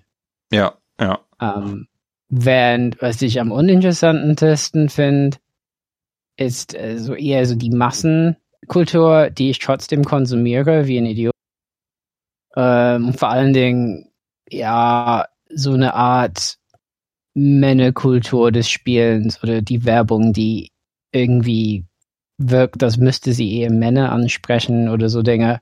Damit kann ich nicht so viel anfangen und dann ist mir Spielen peinlich. Also das ist das, was ich verstecken, das das ist der Grund, weshalb ich Spiele verstecken muss auf der Arbeit und nicht sagen kann, oh ja, ich spiele ja auch oder so.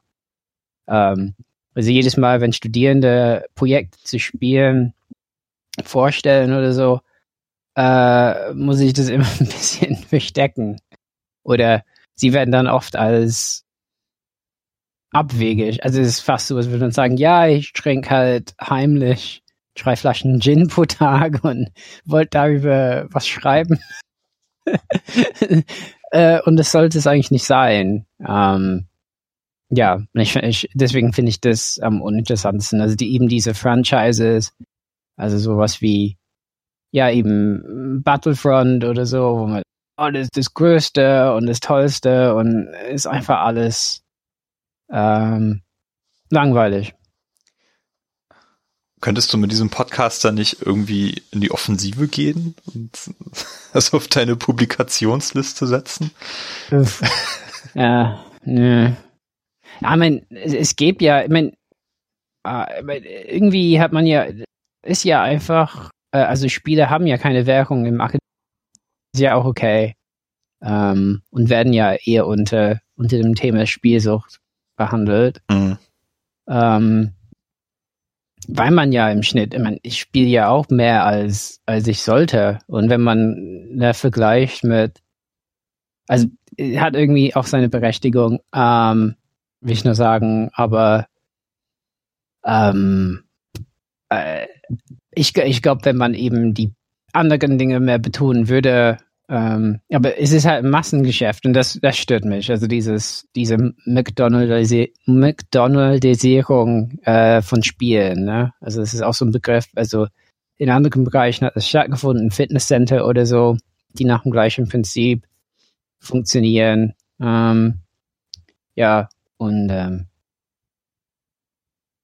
ja, äh, also gerade Ego-Shooter sind natürlich die äh, das das Genre, was halt am meisten das bedient, ja. Mhm.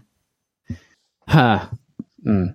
Das, das finde ich nicht so interessant. Es ist trotzdem gut zu spielen. Genau wie, wie so ein Burger essen bei McDonalds. Frag mal Donald Trump. Zwei Big Macs und zwei McFish pro Tag.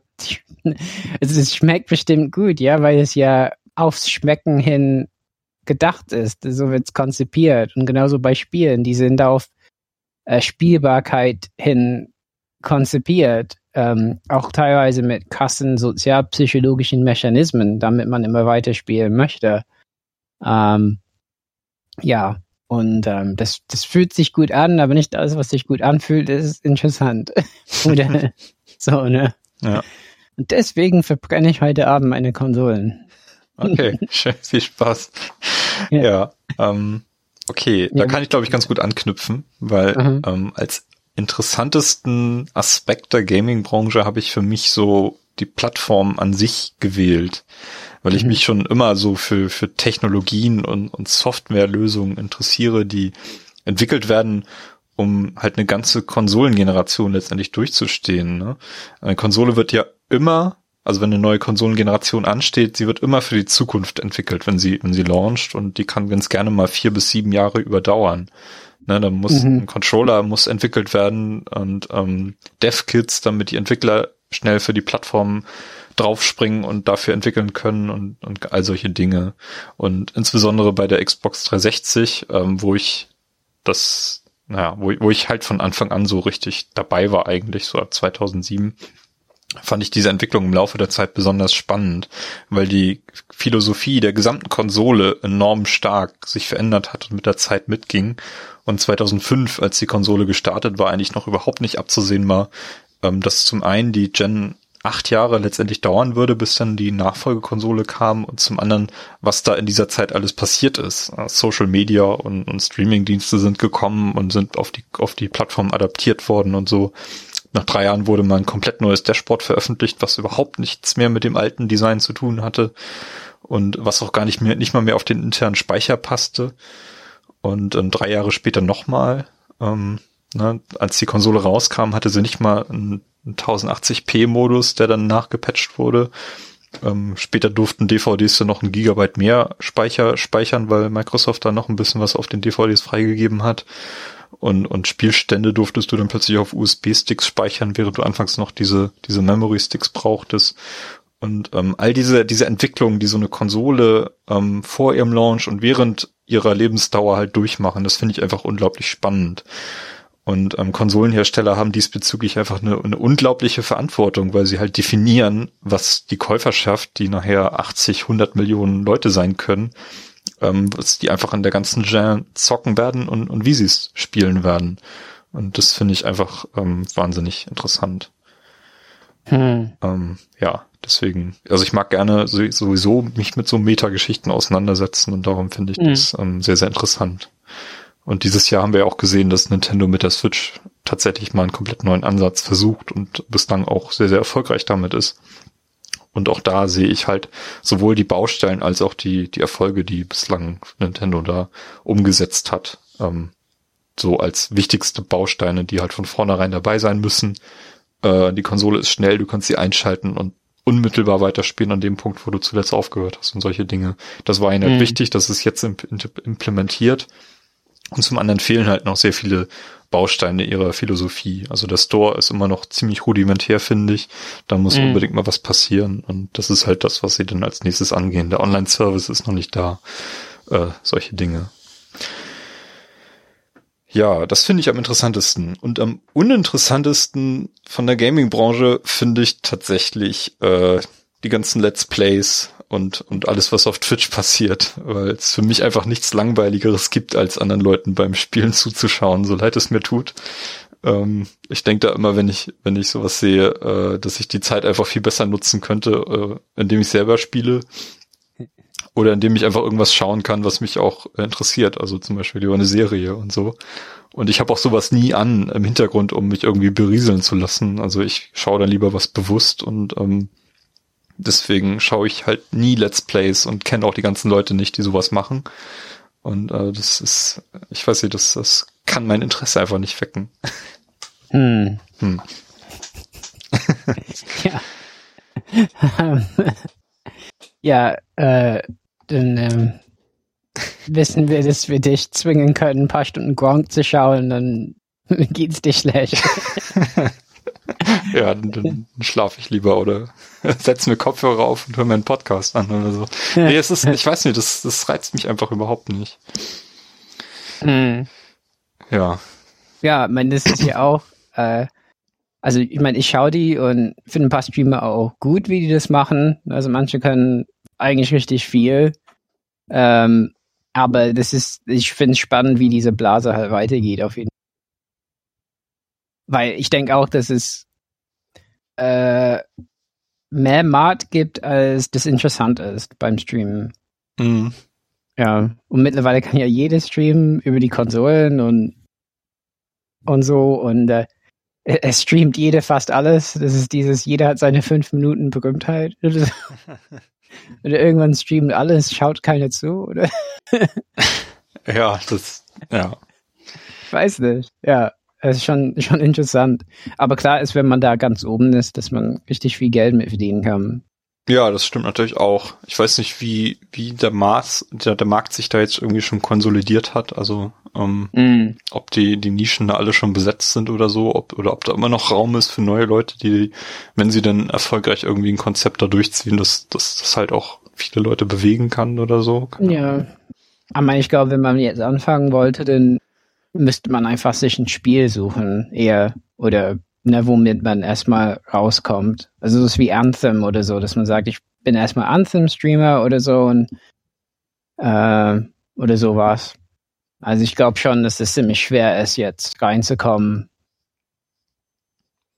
Ja, also ich habe hab ja vorhin schon erwähnt, dass ich es durchaus äh, gut sehe, dass äh, Spiele mit wie Fortnite, dass die halt auch wirklich davon profitieren, dass es diese Streams gibt, damit man halt sehen hm. kann, wie, wie man, was man in diesem Spiel alles machen kann. Aber ähm, ich weiß nicht, letztes Jahr kam Uncharted 4 raus und da hatte ich dann mit Carsten drüber gesprochen und dann meinte er so, ja, ich habe es mir nicht gekauft, ich habe es mir komplett in einem Stream angeschaut und da das, das mhm. ist halt irgendwas, was ich überhaupt nicht nachvollziehen kann, aber was, was, mhm. was für Carsten halt äh, okay ist und äh, mhm. macht man das auch und ist sicherlich auch eine schöne Methode, um sich ähm, Spiele oder gerade auch ältere Spiele anzuschauen, die man vielleicht selber nicht mehr spielen mag, weil die Spielmechanik einfach ähm, schwierig ist. Aber mhm. keine Ahnung, wenn du heute noch in altes Metal Gear Solid reinschauen möchtest, ähm, dann ist es wahrscheinlich auch vollkommen legitim, sich einfach dann das Spiel in einem Stream anzuschauen und dann halt alles mitzubekommen, als wenn man sich da selber reinquält und mm. äh, vielleicht auch dran verzweifelt oder so. Oder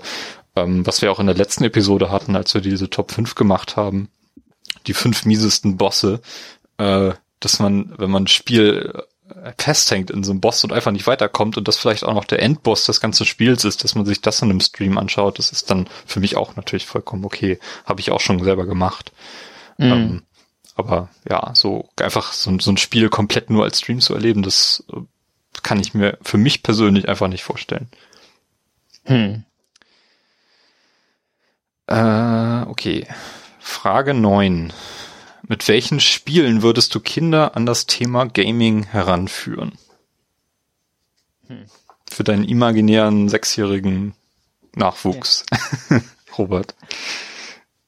Ja, mein, mir ist halt, also ich würde, wie viele das machen, glaube ich, die Länge spielen, würde ich erstmal Retro-Spiele auspacken und sagen, spiel mal das. Sowas wie die SNES Classic Mini ist ja dafür ganz gut, ne? Ja, das war auch mein ja. Gedanke tatsächlich. Mhm. Also es gab mal vor ein paar Jahren so einen, so einen Bericht über einen Vater, der seinen mhm. Sohn quasi in Echtzeit über die NES-Ära zum Super Nintendo hin ähm, Spiele spielen lässt und auch merkt, dass der dadurch deutlich geschickter ist in diesen Spielen teilweise als er selbst. Und ähm, ich weiß nicht, ob ich sowas machen würde, aber die Hardware dazu hätte ich schon mal. Also ich habe sowohl das NES Mini als auch das Super Nintendo Mini da. Ähm, ich könnte es. Aber es war auch eher so mein Gedanke, dass die Komplexität einfach dieser, dieser Spiele geringer war. Also jetzt vielleicht nicht unbedingt von einem Metroid, aber wenn man also ich habe zum Beispiel bei Carsten damals, als ich noch klein war im Kindergarten und in Grundschule, haben wir bei ihm immer ähm, die ganzen Mario Brothers Spiele auf dem NES gespielt und die kannst du halt relativ schnell begreifen, finde ich. Mhm. Und du hast halt auf dem Pad dann nur zwei Knöpfe und ein Steuerkreuz und das war's. Und, ähm, das ist für mich so ein, so ein wichtiger Punkt. Also ich weiß nicht, ob ich als sechsjähriger Knips mit so einem Xbox One ähm, Controller was anfangen könnte, der erstens viel zu groß ist und zweitens unfassbar viele Knöpfe hat. Ähm, selbst mhm. auf den Sticks sind noch Knöpfe drauf. Ähm, ob das Sinn machen würde, ich glaube nicht. Aber ähm, so von, von der Basis her macht es, glaube ich, auch Sinn, dann eher mit so einer Retro-Konsole anzufangen. Und mhm. ähm, das andere, es gibt ja mittlerweile so einen riesigen Markt an iPad-Spielen und wenn ich irgendwie im Zug sitze oder im Flugzeug, dann sehe ich ständig irgendwie Kinder auf so äh, Kinder-Apps rumspielen. Selbst Amazon hat ja von diesem Fire Tablet schon eine Kinderversion im Angebot. Ähm, ich kenne mich da halt einfach überhaupt nicht aus, was da für Spiele existieren. Aber ich glaube, da gibt es einige, die wirklich extrem gut sind und auch so mehr äh, klassische Spiele auch so äh, mit, mit reinbringen. Also keine Ahnung, Memory-Spiele und, und Puzzles, mhm. die du halt machen kannst oder äh, welche Geometrien passen durch, durch welche, welche Öffnungen oder sowas. Äh, dass man sowas da halt lernen kann. Ähm, ich glaube, da müsste ich mich, wenn ich mal Vater werden sollte, äh, schon, schon ein bisschen mehr damit befassen. Hm meine, ansonsten, wenn die lernen schon relativ komplexe Dinge, wahrscheinlich schneller als man denkt, ähm, mein Minecraft oder so, spielen viele, fördert vielleicht Kreativität, räumliches Denkvermögen. Mhm, ähm, genau. Muss man nur aufpassen, dass die eben nicht auf Servern halt unterwegs sind. wo die, keine Ahnung, einen 100 Fuß großen Penis sehen. Also, ja. Keine Ahnung. Ja, oder beschimpft werden. Das gibt's ja auch, ne, im Chat Mhm. oder Ja, so. klar. Also da, da müsste man halt ein bisschen schauen. Aber ja, Minecraft oder so Dinge fördert ja auch Kreativität. Ist halt klar, dass man nicht unbedingt eben wollten, dass sie so Junkfood-Spiele spielen. Äh, erstmal, ne? Dass man deren Gehirn irgendwie versaut. Oder so. Ja. Und da, dafür sind auch Retro-Spiele oder vielleicht Spiele, die ein bisschen kreativer sind, besser. Würde man vielleicht denken. Also es müssten auf jeden Fall Spiele sein, die ich selber schon mal gespielt habe, äh, Mm. damit ich zumindest einschätzen kann, wo das Potenzial in diesen Spielen liegt und äh, nicht, dass ich in irgendwelche Löcher reinlaufe. Da war, da war vor einer Weile ähm, früher in diesem Jahr eine, eine Debatte über so ein, so ein kostenloses iPad Bilderbuch, glaube ich. Mhm. ähm, was, was über die ersten Seiten bis kurz vor Schluss einfach eine ganz normale Geschichte, ich glaube, das ging um so eine, so eine Robbe oder so, und die wird halt am Ende des Buches komplett abgeschlachtet, wenn du nicht die Vollversion dieses Buches gekauft hast. Total blutig. Hm. Und sowas darf halt nicht passieren, deswegen sollte man sich schon mit dem, Hm. Nein. mit dem Inhalten auskennen, was da dann gezeigt wird, aber ja. Ziemlich makaber, Ja. so, Ja. ja. Okay, äh, Frage 10. Hm, glaubst du, du wirst auch noch im Alter zocken? Hm. Ja, mein erster Gedanke war, ähm, ich bin ja schon alt. Hm. Ähm, dürfen wir die Frage überhaupt beantworten, wenn wir schon über 30 sind? Ich weiß nicht. Fast schon aus der Vergangenheit.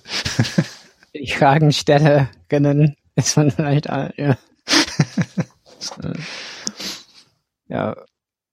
Dann ist vielleicht die Frage, ob man noch spielen wird, wenn man älter ist. Also, ja. Weiß nicht, hoffentlich nicht. Wieso, Ja. wieso hoffentlich nicht? Ah, d- dann bin ich damit beschäftigt, meine Millionen zu verdienen und Aha. ne, Rakete zum Mond und so und keine Ahnung. Ähm, mein, für mich ist halt das Spielen immer fragiler geworden, weil ich merke halt, ne, das ist nur möglich in einen, einer bestimmten Lebenskonstellation. Ich meine, das steht uns beiden irgendwie bevor, so Zeiten, wo wir nicht genau wissen, können wir da bleiben, wo wir sind, muss man weg. Ähm, und ist halt klar, dass das Spielen dann das ist, worauf man erstmal verzichtet. Mhm. Ja, das stimmt, ja. Ja. Ähm, und ich glaube halt, wenn man schon verzichtet, lässt es sich immer besser verschmerzen, dass man es nicht macht. Ähm, weil wenn man wirklich viel zu tun hat, ist klar, also invest Zeit investieren in irgendein Spielsystem, was erstmal komplex ist, nee, äh, dann schaue ich lieber irgendwas, bevor ich einschlafe oder lese ein Buch. ähm, ja, deswegen bin ich mir nicht sicher. Ähm, weil auch gerade im Moment, ich merke halt, Spielen ist mehr so ein, ein, ein, eine Vermeidungsstrategie geworden für mich. Äh, wenn ich eigentlich wichtige Dinge machen muss. Ähm, äh, also es ist nicht so, dass ich tagsüber spiele, ich spiele eigentlich immer nur abends überhaupt. Ähm, ähm, so als Regel, aber trotzdem, ich bin mir nie ganz sicher, wie gesund es ist und ob das wirklich in den, ja, Erwachsenenleben gehört oder nicht. Obwohl ich ja finde, dass es wichtige Dinge macht. Also ja, also es ist auch gut fürs Gehirn, das merke ich ja auch. Glaube ich, dass es auch wichtig ist. Also es ist auch eine leichte Art und Weise, sich in neue äh, motorische Abläufe halt ne, einzuarbeiten und so Dinge. Das gefällt mir schon und ich glaube, das würde mir auch fehlen. Aber äh, ja, es ist ich glaube, es kommt auf das Alter an, das man hat. So. Ja, ja, also, Also, ich merke, Sinne, also ja, wie es gestaltet ist, nicht unbedingt auf die Zahl. Es ist natürlich eine Zeitfrage und ich merke halt auch, dass ich in den letzten Jahren schon deutlich weniger Zeit hatte zum, zum Spielen. Mhm. Und dass ich wirklich in diese Falle gelaufen bin, so, ah, ich habe ähm, jetzt endlich mal genug Geld und habe tatsächlich alle aktuellen Plattformen, die es so gibt. aber B, ich habe nicht mehr genug Zeit, um die überhaupt zu nutzen. Ich glaube, ich habe die PS4 in diesem gesamten Jahr nur angehabt, als ich im September mir die PSVR ausgeliehen habe und sonst nie. Mhm. Und ähm, auf der Xbox habe ich fast gar nichts gespielt, sondern nur auf der Switch. Aber es lag halt auch daran, dass ich dieses Jahr meine Doktorarbeit halt abgeschlossen habe und in der Zeit, wo ich halt wirklich intensiv geschrieben habe, auch keinen Nerv hatte, irgendwie was zu spielen, sondern tatsächlich eher abends mal eine Folge Star Trek geguckt habe und das war's dann. Mhm. Ähm, also genau das, was du geschrieben hast, so war mein Verhalten zu der Zeit. Auf der anderen Seite haben wir in diesem Jahr so viel gepodcastet wie noch nie in der Zeit von Play Together zuvor. Ähm, woran liegt das? Ich weiß es auch nicht. Mhm. Also ich habe dann durchaus mehr Interesse daran, mich in so Themen einzuarbeiten, ähm, mich auf Themen für einen Podcast vorzubereiten, als dafür jetzt extra noch viel zu spielen. Und ähm, ja, vielleicht ist das so ein, so ein Altersanzeichen. Keine Ahnung. Aber ich, ich merke halt auch, dass ich, dass ich, wenn ich was spielen möchte, dass ich mich dann auch wirklich bewusst ähm, dem Inhalt dieses Spiels nähern möchte. Und im Moment ist es halt, dass ich mich mal versuche an, an Witcher 3 und dass das dann auch mit Ziel ist, dann nachher eine Podcast-Episode draus zu machen und dann wirklich auch eine versuchen, schöne Geschichten in diesem Spiel zu, zu erleben. Ähnlich wie ich es dann vor ein paar Jahren mit Fallout 4 gemacht habe oder so oder mit Skyrim. Ähm, das waren auch so, so Beispiele. Ähm, und dass ich nicht einfach ähm, sinnlos ein Spiel einlege und ähm, querbeet alles ausprobiere. Und das habe ich aber, ist aber etwas, was ich noch nie gemacht habe, von daher ist das, glaube ich, nicht so sehr mit dem Alter verbunden. Ja, schwierig zu beantworten. Hm. Aber ich denke schon, dass ich in zehn Jahren, in 20 Jahren immer noch äh, Medien besitze, die ich zum Spielen nutzen kann und das auch bewusst machen werde. Und wenn da irgendwann äh, Mario Odyssey oder Breath of the Wild Nachfolger irgendwo rauskommt, ähm, dann werde ich das auch spielen. Einfach weil ich dann auch Interesse habe, wie es dann da weitergeht. Und ähm, mhm. ich glaube nicht, dass das nachlassen wird.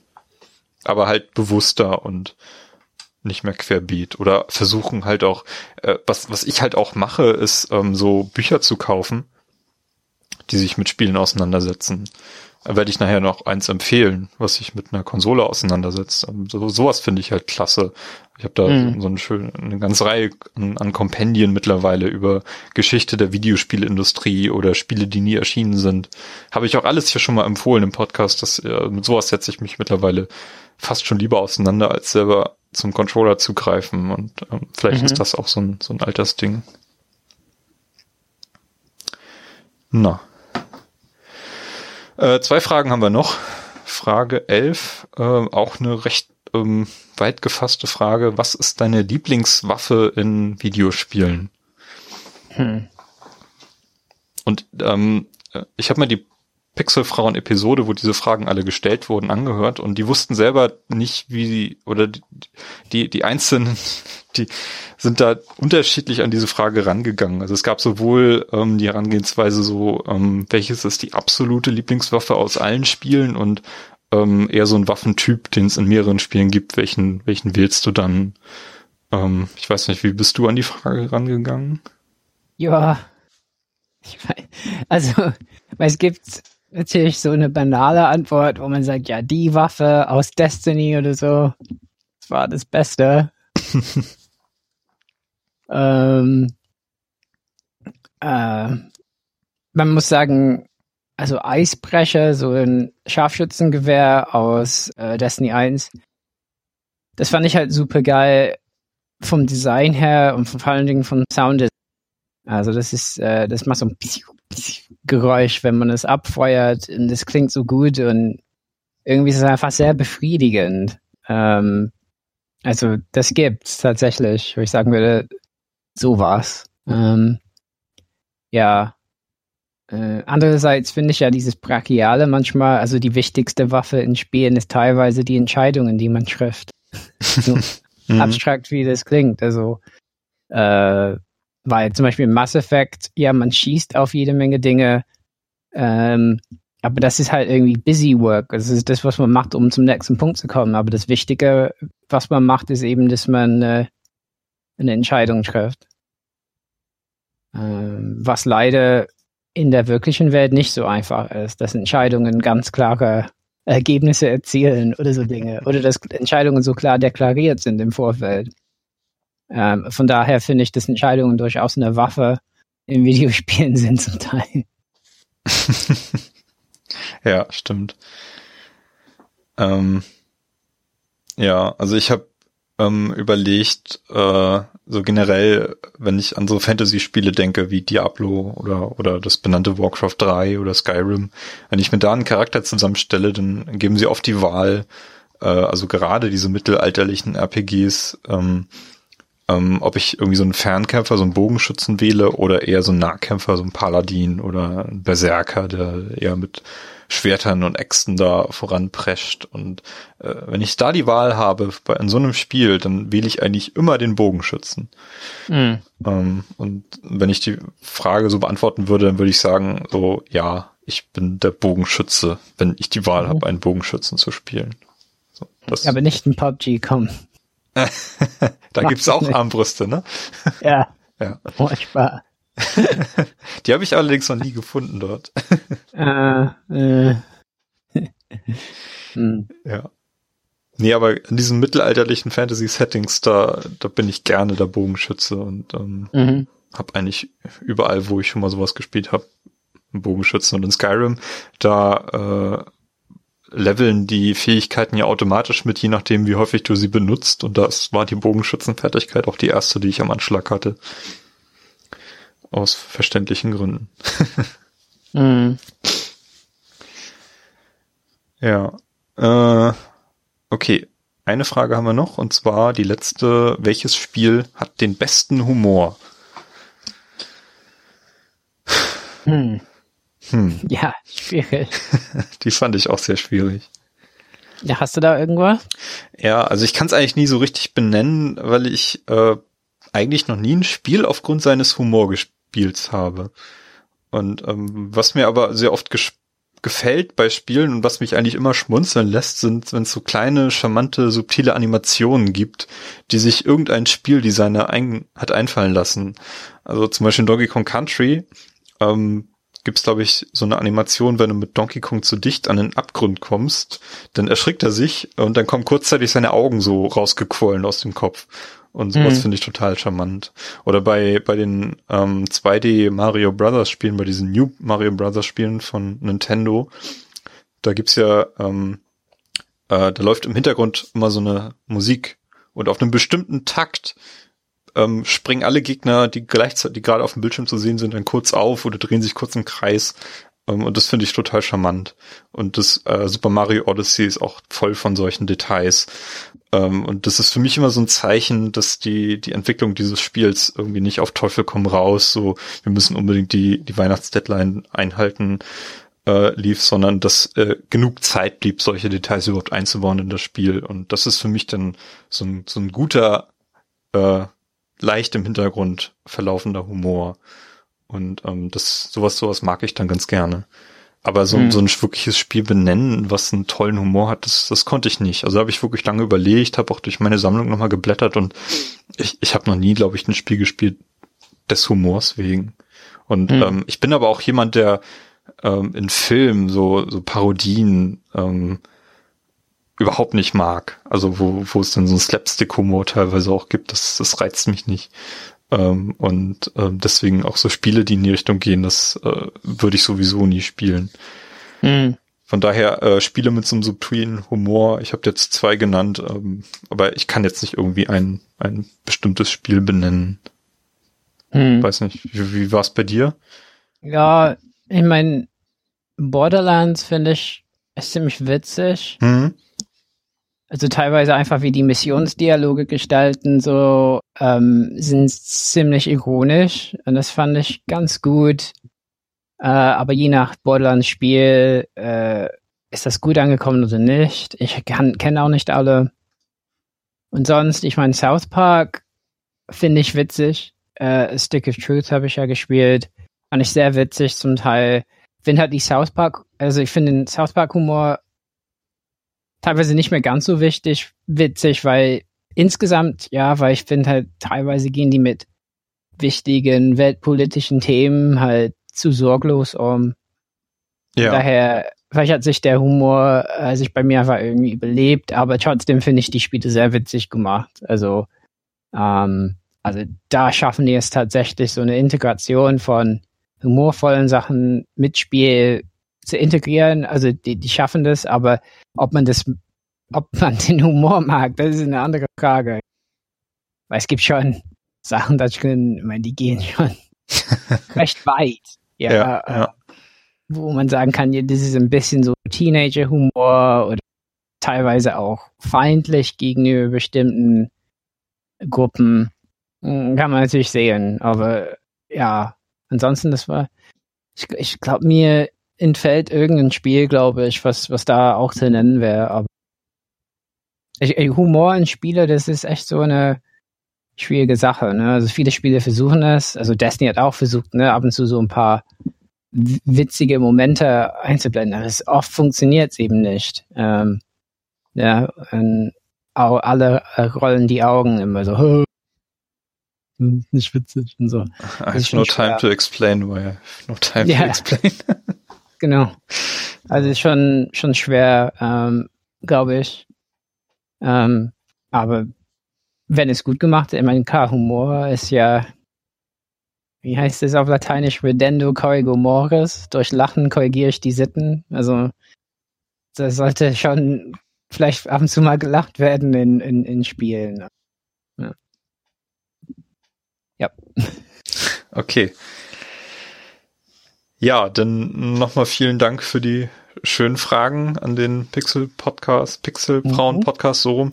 Äh, das hat Spaß gemacht, die zu beantworten und ähm, vielleicht gibt's sowas ja mal wieder in einem anderen Rahmen oder so. Ja, äh, wir wollen noch so ein bisschen darüber sprechen, was wir zuletzt so gespielt haben, obwohl wir zum Beispiel über PUBG jetzt schon eine ganze Menge auch gesprochen haben, mhm. was ja jetzt in der äh, Game Preview Version auf der Xbox One erschienen ist und was wir auch schon ein paar Runden lang gespielt haben. Also ich habe jetzt noch nicht so viele Runden gespielt, vielleicht zehn oder so. Also mhm. ich habe bisher nur den den ähm, Squad-Modus, wo wir zu viert waren, gespielt und alleine, äh, wo jeder auf sich alleine gestellt war. Und da bin ich tatsächlich äh, nicht so weit gekommen bislang. In Top 50 oder so bin ich einmal gelangt, aber sonst äh, relativ früh immer gestorben. Ähm, aber ich fand es sehr cool, ähm, dass ich relativ schnell in das Spiel reingekommen bin und das hatte ich eigentlich nicht so in der Form erwartet. Also ich hatte, mhm. es fühlt sich äh, sehr, sehr natürlich an, finde ich, auf dem Controller zu spielen. Also da ist eine sehr, sehr gute Anpassung vorgenommen worden, dass sich das gut mit dem Controller spielen lässt. Fand ich, fand ich auf jeden Fall sehr angenehm und das hat es mir dann auch den, den Einstieg sehr erleichtert. Und natürlich, weil ich Fortnite vorher schon mal gespielt habe, so war ich zumindest mit dem Spielkonzept schon sehr vertraut, weil ähm, ihr wisst ja, ich schaue keine Streams, von daher wusste ich überhaupt nicht, was mich in PUBG erwartet. ich habe das Spiel zum ersten Mal auf der E3-Konferenz von Microsoft gesehen und kannte es vorher gar nicht. Mhm. Ja, so viel mhm. dazu. Ja, ja, mein momentan, also ob man, ob wir das empfehlen würden, ist eine Frage, wie viele Frame-Abbrüche verträgt man. so, ne? Also wenn man sich drüber aufregt, über sowas, dann eher warten. Ähm, ja, tatsächlich die Leistung beeinflusst auch teilweise das Gameplay. Also da kommt man in einen Kampf und auf einmal hat man nur 15 Frames oder weniger und da ist schon schwer genau zu zielen dann. Und hoffen, hoffentlich kriegen die das ein bisschen verbessert. Weil tatsächlich, also das Spielkonzept äh, scheint genauso zu funktionieren auf Konsole wie auf PC. Und ich glaube, mhm. Battle Royale ist eben in der Einfachheit äh, so deutlich, was man machen muss. Aber es gibt verschiedene Arten und Weisen, das zu machen. Man kann aggressiv spielen, man kann sich verstecken, äh, man kann ein Auto holen und laut über die Karte fahren. ja, also, und es gibt viel zu lernen. Also, was ist eine gute Waffe, was ist eine schlechte Waffe, äh, welche Waffen brauche ich überhaupt, um am längsten zu überleben, so Dinge. Ja. Genau. Ja, ich fand die Automechanik tatsächlich auch äh, interessant. Ähm, und äh, es gibt gar nicht so viele fahrbare Untersätze bislang. Mhm. Ich habe, glaube ich, habe drei verschiedene bislang gefahren und ähm, die, der Buggy, der sehr schnell aussah, fuhr unfassbar langsam. Ich weiß nicht, was da los war. Also das ist auch wiederholt aufgetreten. Ich glaube, das gehört schon so. Echt? Ja. Ich hatte was, was schneller war. Okay. Ein Buggy. Ja, ich weiß auch nicht. Ja. Und äh, eine Szene, in der plötzlich vier Fahrzeuge auf dem Haufen waren und sich gegenseitig über den Haufen gefahren waren, die ich alle nicht hab kommen sehen. Hm. Sowas ist alles schon passiert. Fand ich sehr, sehr witzig. Hm. Äh, ja. Und äh, also es von technischer Seite natürlich noch problematisch. Gerade der Moment, wenn du äh, abgesprungen bist und unten auf dem Boden landest. Meistens hast du ja dann schon irgendwie ein Gebäude anvisiert, wo du erstmal reingehst, weil dort ähm, Waffen rumliegen. Aber dann hat das Haus noch keine Texturen, wenn du ankommst. Und wenn du reingehst, fehlen die Möbel innen drin. Äh, Ja. Die Waffen sind ich zwar schon verfügbar. Geblieben, Ja. weil es geladen ist, während ich drin stand. Ja. Ja, wir sind äh, in, einmal in so einem, so einem Fabrikgelände gelandet und da in die Hallen gegangen und die waren alle leer. Und ich konnte halt genau sehen, wo die Waffen liegen und bin dann da auch hin. Und im nächsten Moment ploppten dann die ganzen Maschinen um mich herum auf. Und äh, das war, ja, da, da ist noch Optimierungsbedarf, sag ich mal so. Ja. Mal sehen, ist ja noch Game Preview. Äh, der erste Patch ist jetzt schon erschienen, der auch die Performance anvisieren so, soll. Mhm. Ich habe es seitdem nicht mehr gespielt. Ist gestern Nee, oder mhm. vorgestern passiert. Mal gucken. Aber ich find's, äh, mich spricht's irgendwie mehr an als Fortnite. Also ich mag den, den Grafikstil, der gefällt mir besser. Ich mag irgendwie diesen natürlichen Look äh, lieber. Und ähm, auch die, die Waffen, die finde ich irgendwie greifbarer. Also, hm. Du spielst lieber Fortnite bislang, ne? ja, ja, aber ich bin ja auch ziemlich investiert, also Ja. ja. ja. Muss mal gucken, wie das sich entwickelt erstmal. Ja. Ja, mal gucken. Ich werde auf jeden Fall dranbleiben. Hm. Ja, Battlefront hast du schon äh, dich Genau. drüber ausgelassen am Anfang. Ja, die Kampagne habe ich durch. Äh, ein bisschen Multiplayer und sieht toll aus. Mhm. Ähm, klingt wie Star Wars. Kampagne fand ich nicht so schlecht wie viele.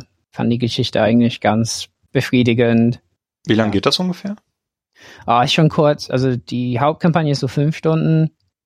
Und äh, dann gibt's so ein DLC, das ist auch ziemlich kurz, so vier Missionen, fünf Missionen. Hm, okay. Ja, also ist nicht lang. Ist schon sehr, sehr also äh, kürzer als Call of Duty oder sowas auch, ne? Die ja eher kurze Kampagnen jetzt machen. Ja, okay, die waren ja immer schon recht kurz, aber dafür Mhm. recht ähm, intensiv inszeniert. Also man kann die Kampagne schon an einem Abend durchspielen, wenn man es wollte. Hm, okay. Mhm. Ja, er wird ja irgendwann im EA Access oder so auftauchen, da kann man das dann auch äh, spielen. Ich hatte Battlefront 1 nur gespielt, ähm, um diese VR-Mission mir Mhm. anzuschauen. War dann auch natürlich sehr beeindruckt von der, von der Grafik, aber das hat dann äh, mangels eines weiteren Singleplayer-Modus mich dann auch nicht weiter äh, interessiert, sag ich mal so. Mhm. Mhm. Ansonsten, ähm, was ich noch gespielt habe, ähm, auch schon erwähnt, das Super Mario Odyssey. Äh, ich bin jetzt bei 620 Sternen, glaube ich. Hab's Mhm. jetzt auch mehrere Tage nicht mehr gespielt, aber das hat mich erstaunlich lange äh, im Beschlag gehalten. Ähm, Mhm. Ich habe es jetzt seit Anfang November teilweise jeden Tag so wenigstens ein paar Minuten, ein paar Sterne gespielt und ähm, jetzt zuletzt dann doch so ein bisschen nachgelassen, aber ich finde es fantastisch. Mhm. Es ist so toll. Es äh, hat wahnsinnig tolle äh, Hommagen an mein Lieblings-Mario, das Mario 64. Ähm, Mhm. alleine deswegen sollte man sich Mario Odyssey gönnen, äh, weil sonst immer nur Rücksicht oder oder ähm, Hommagen an die 2D-Teile genommen werden. Auch hier die die 8-Bit-Teile werden ähm, durch diese Wandszenen, äh, wo du so ein 8-Bit äh, Bereich in, in einer Wand von irgendeinem Level halt spielst, halt äh, wird sehr viel als äh, Spielelement eingesetzt hier, aber diese Mario 64 Referenzen, die sind echt toll. Nee, ich ähm, das Einzige, was mir eigentlich nicht so gefällt an dem Spiel, sind manche Levels, die ich vom Design her irgendwie so ein bisschen, bisschen lieblos finde teilweise. Also da fehlt irgendwas. Ähm, Mhm. Auf der anderen Seite äh, bedeutet das aber auch, dass äh, äh, weniger, ich weiß nicht, es, du, hast mehr Übersicht über, über das ganze Level. Na, also wenn du irgendwelche leeren Wände sind oder einfach nur so eine, so eine Skybox im Hintergrund und sonst irgendwas fehlt. Mhm. Ähm, das kann dich ja auch ablenken oder ähm, dir das Gefühl vermitteln, dass das Level einfach unfassbar groß ist. Ist ein Problem, was Super Mario Sunshine hatte, weil da habe ich mich irgendwann verloren gefühlt in dem Spiel. Das passiert hier nicht. Aber ich finde sie teilweise, einige Level sind ein bisschen, ähm, fühlen sich nicht Mario-esk an. Und auf mhm. der anderen Seite, Carsten hatte ja damals bei der E3 gemutmaßt schon, ähm, weil ja in als das Spiel angekündigt wurde, hat man ja recht schnell dieses Stadtlevel gesehen, wo so echte Menschen rumlaufen. Und mhm. hat ja so ein bisschen das Gefühl, dass, dass das irgendwie so ein übergreifendes Thema von dem Spiel ist. Und Carsten hat dann irgendwie relativ schnell so die Be Vermutung gehabt, dass das nur ein einzelnes Level ist, so eine einzelne Welt. Und genau das ist ja jetzt auch passiert. Aber auf der anderen mhm. Seite finde ich es sehr charmant, wie äh, die Charaktere aus den einzelnen Leveln in anderen Welten halt auftauchen. Also da gibt's halt irgendwie mhm. so, so ein mexikanisches Level und diese äh, Leute, die da alle rumlaufen mit Mex Mexika, äh, mit diesen Mexikanerhüten, die tauchen dann plötzlich auch in anderen Leveln auf und ähm, das ist total charmant, weil äh, da sind mhm. super, super viele kleine Dialoge und Details drin, die einfach unglaublich viel Spaß machen. Da kommst du dann irgendwie in diese Läden rein, die es in jedem Level gibt, wo du auch dann teilweise nur mit den Münzen bezahlen kannst, die du dort findest. Und dann steht da am Rand jemand, der irgendwie Corporate Design macht und überprüft, ob die da auch alles umsetzen, was diesen, dieses, dieses Corporate Identity von diesem Laden ähm, betrifft und so. Und das so ganz winzige Details, die dieses Spiel einfach unglaublich fantastisch machen. Hm. Ja, also ich bin noch nicht fertig, aber ich brauchte erstmal eine Pause. Ich habe jetzt ähm, Super Lucky's Tale rumliegen. Ich weiß nicht, okay. ob, das, ob man das danach spielen sollte, nachdem man so ein überra überragend gutes äh, Jump'n'Run gespielt hat, aber hm, mal gucken. Ja. Stimmt. Ja. Ah, du hast es noch nicht gespielt, ne? Ein bisschen angespielt, ja. Ein bisschen, okay. Ein paar Welten, ja. Finde ich auch sehr gut. Aber mhm. es ist halt neu. Also ich spiele halt im Moment Fortnite, wenn ich Zeit habe. Ähm, weil man be bestimmte Gegenstände kriegt durch Aufleveln und so. Mhm, ja. Ähm, ja, aber an sich würde ich lieber ein bisschen mehr Mario spielen. Ja. ja ansonsten habe ich ein bisschen Cuphead endlich angefangen. Ist halt Cuphead. Manche Kämpfe sind tatsächlich ein bisschen schwieriger, äh, andere nicht. Also es sieht toll aus und so. Ja. Hm, die erste Welt habe ich jetzt fast durch. Ja. Ähm, aber irgendwie habe ich das gekauft und dann kurz angespielt und nicht wieder angefasst. Das ist halt so typisch für die momentane Zeit. Ja. ja. Und auf der Switch kaufe ich auch, also da gab es ein Angebot in letzter Zeit, ne, ganz viele Spiele im Angebot. Ähm, und da habe ich ab und zu Sachen gekauft, die ich wahrscheinlich nie wirklich spiele. Das ist ganz schlimm, muss ich damit aufhören. Ähm, aber jetzt habe ich mir Hiragana Pixel Party gekauft für 7,99. Äh, und das ist irgendwie so ein Spiel, so Plattforming sagt es, es ist ein Plattforming-Spiel, womit man die Hiragana, also zwei Silbenschriften des Japanischen lernen kann. Ähm, also es ist nicht ein Plattforming-Spiel und ich glaube nicht, dass man wirklich Hiragana damit lernen kann. äh, nur kann ich die eigentlich, nur benutze ich die seit Jahren nicht mehr. Und es ist irgendwie so, dass man, es ist wie so ein iPhone-Runner, das, also wie ein Telefon, ne, so, so, so ein, ne, so ein Phone-Spiel, dass man einfach läuft und man muss äh, den richtigen Knopf zum Springen drücken. Äh, und das stimmt überein mit so einem Hiragana-Zeichen. Äh, und ich glaube, wenn man tatsächlich diese Hiragana nicht kennt, dann ist es wahrscheinlich nicht so cool. weil, weil man kaum Zeit bekommt zu erkennen, ja, das ist jetzt A und I und, und dann sagt so eine äh, weibliche Stimme A.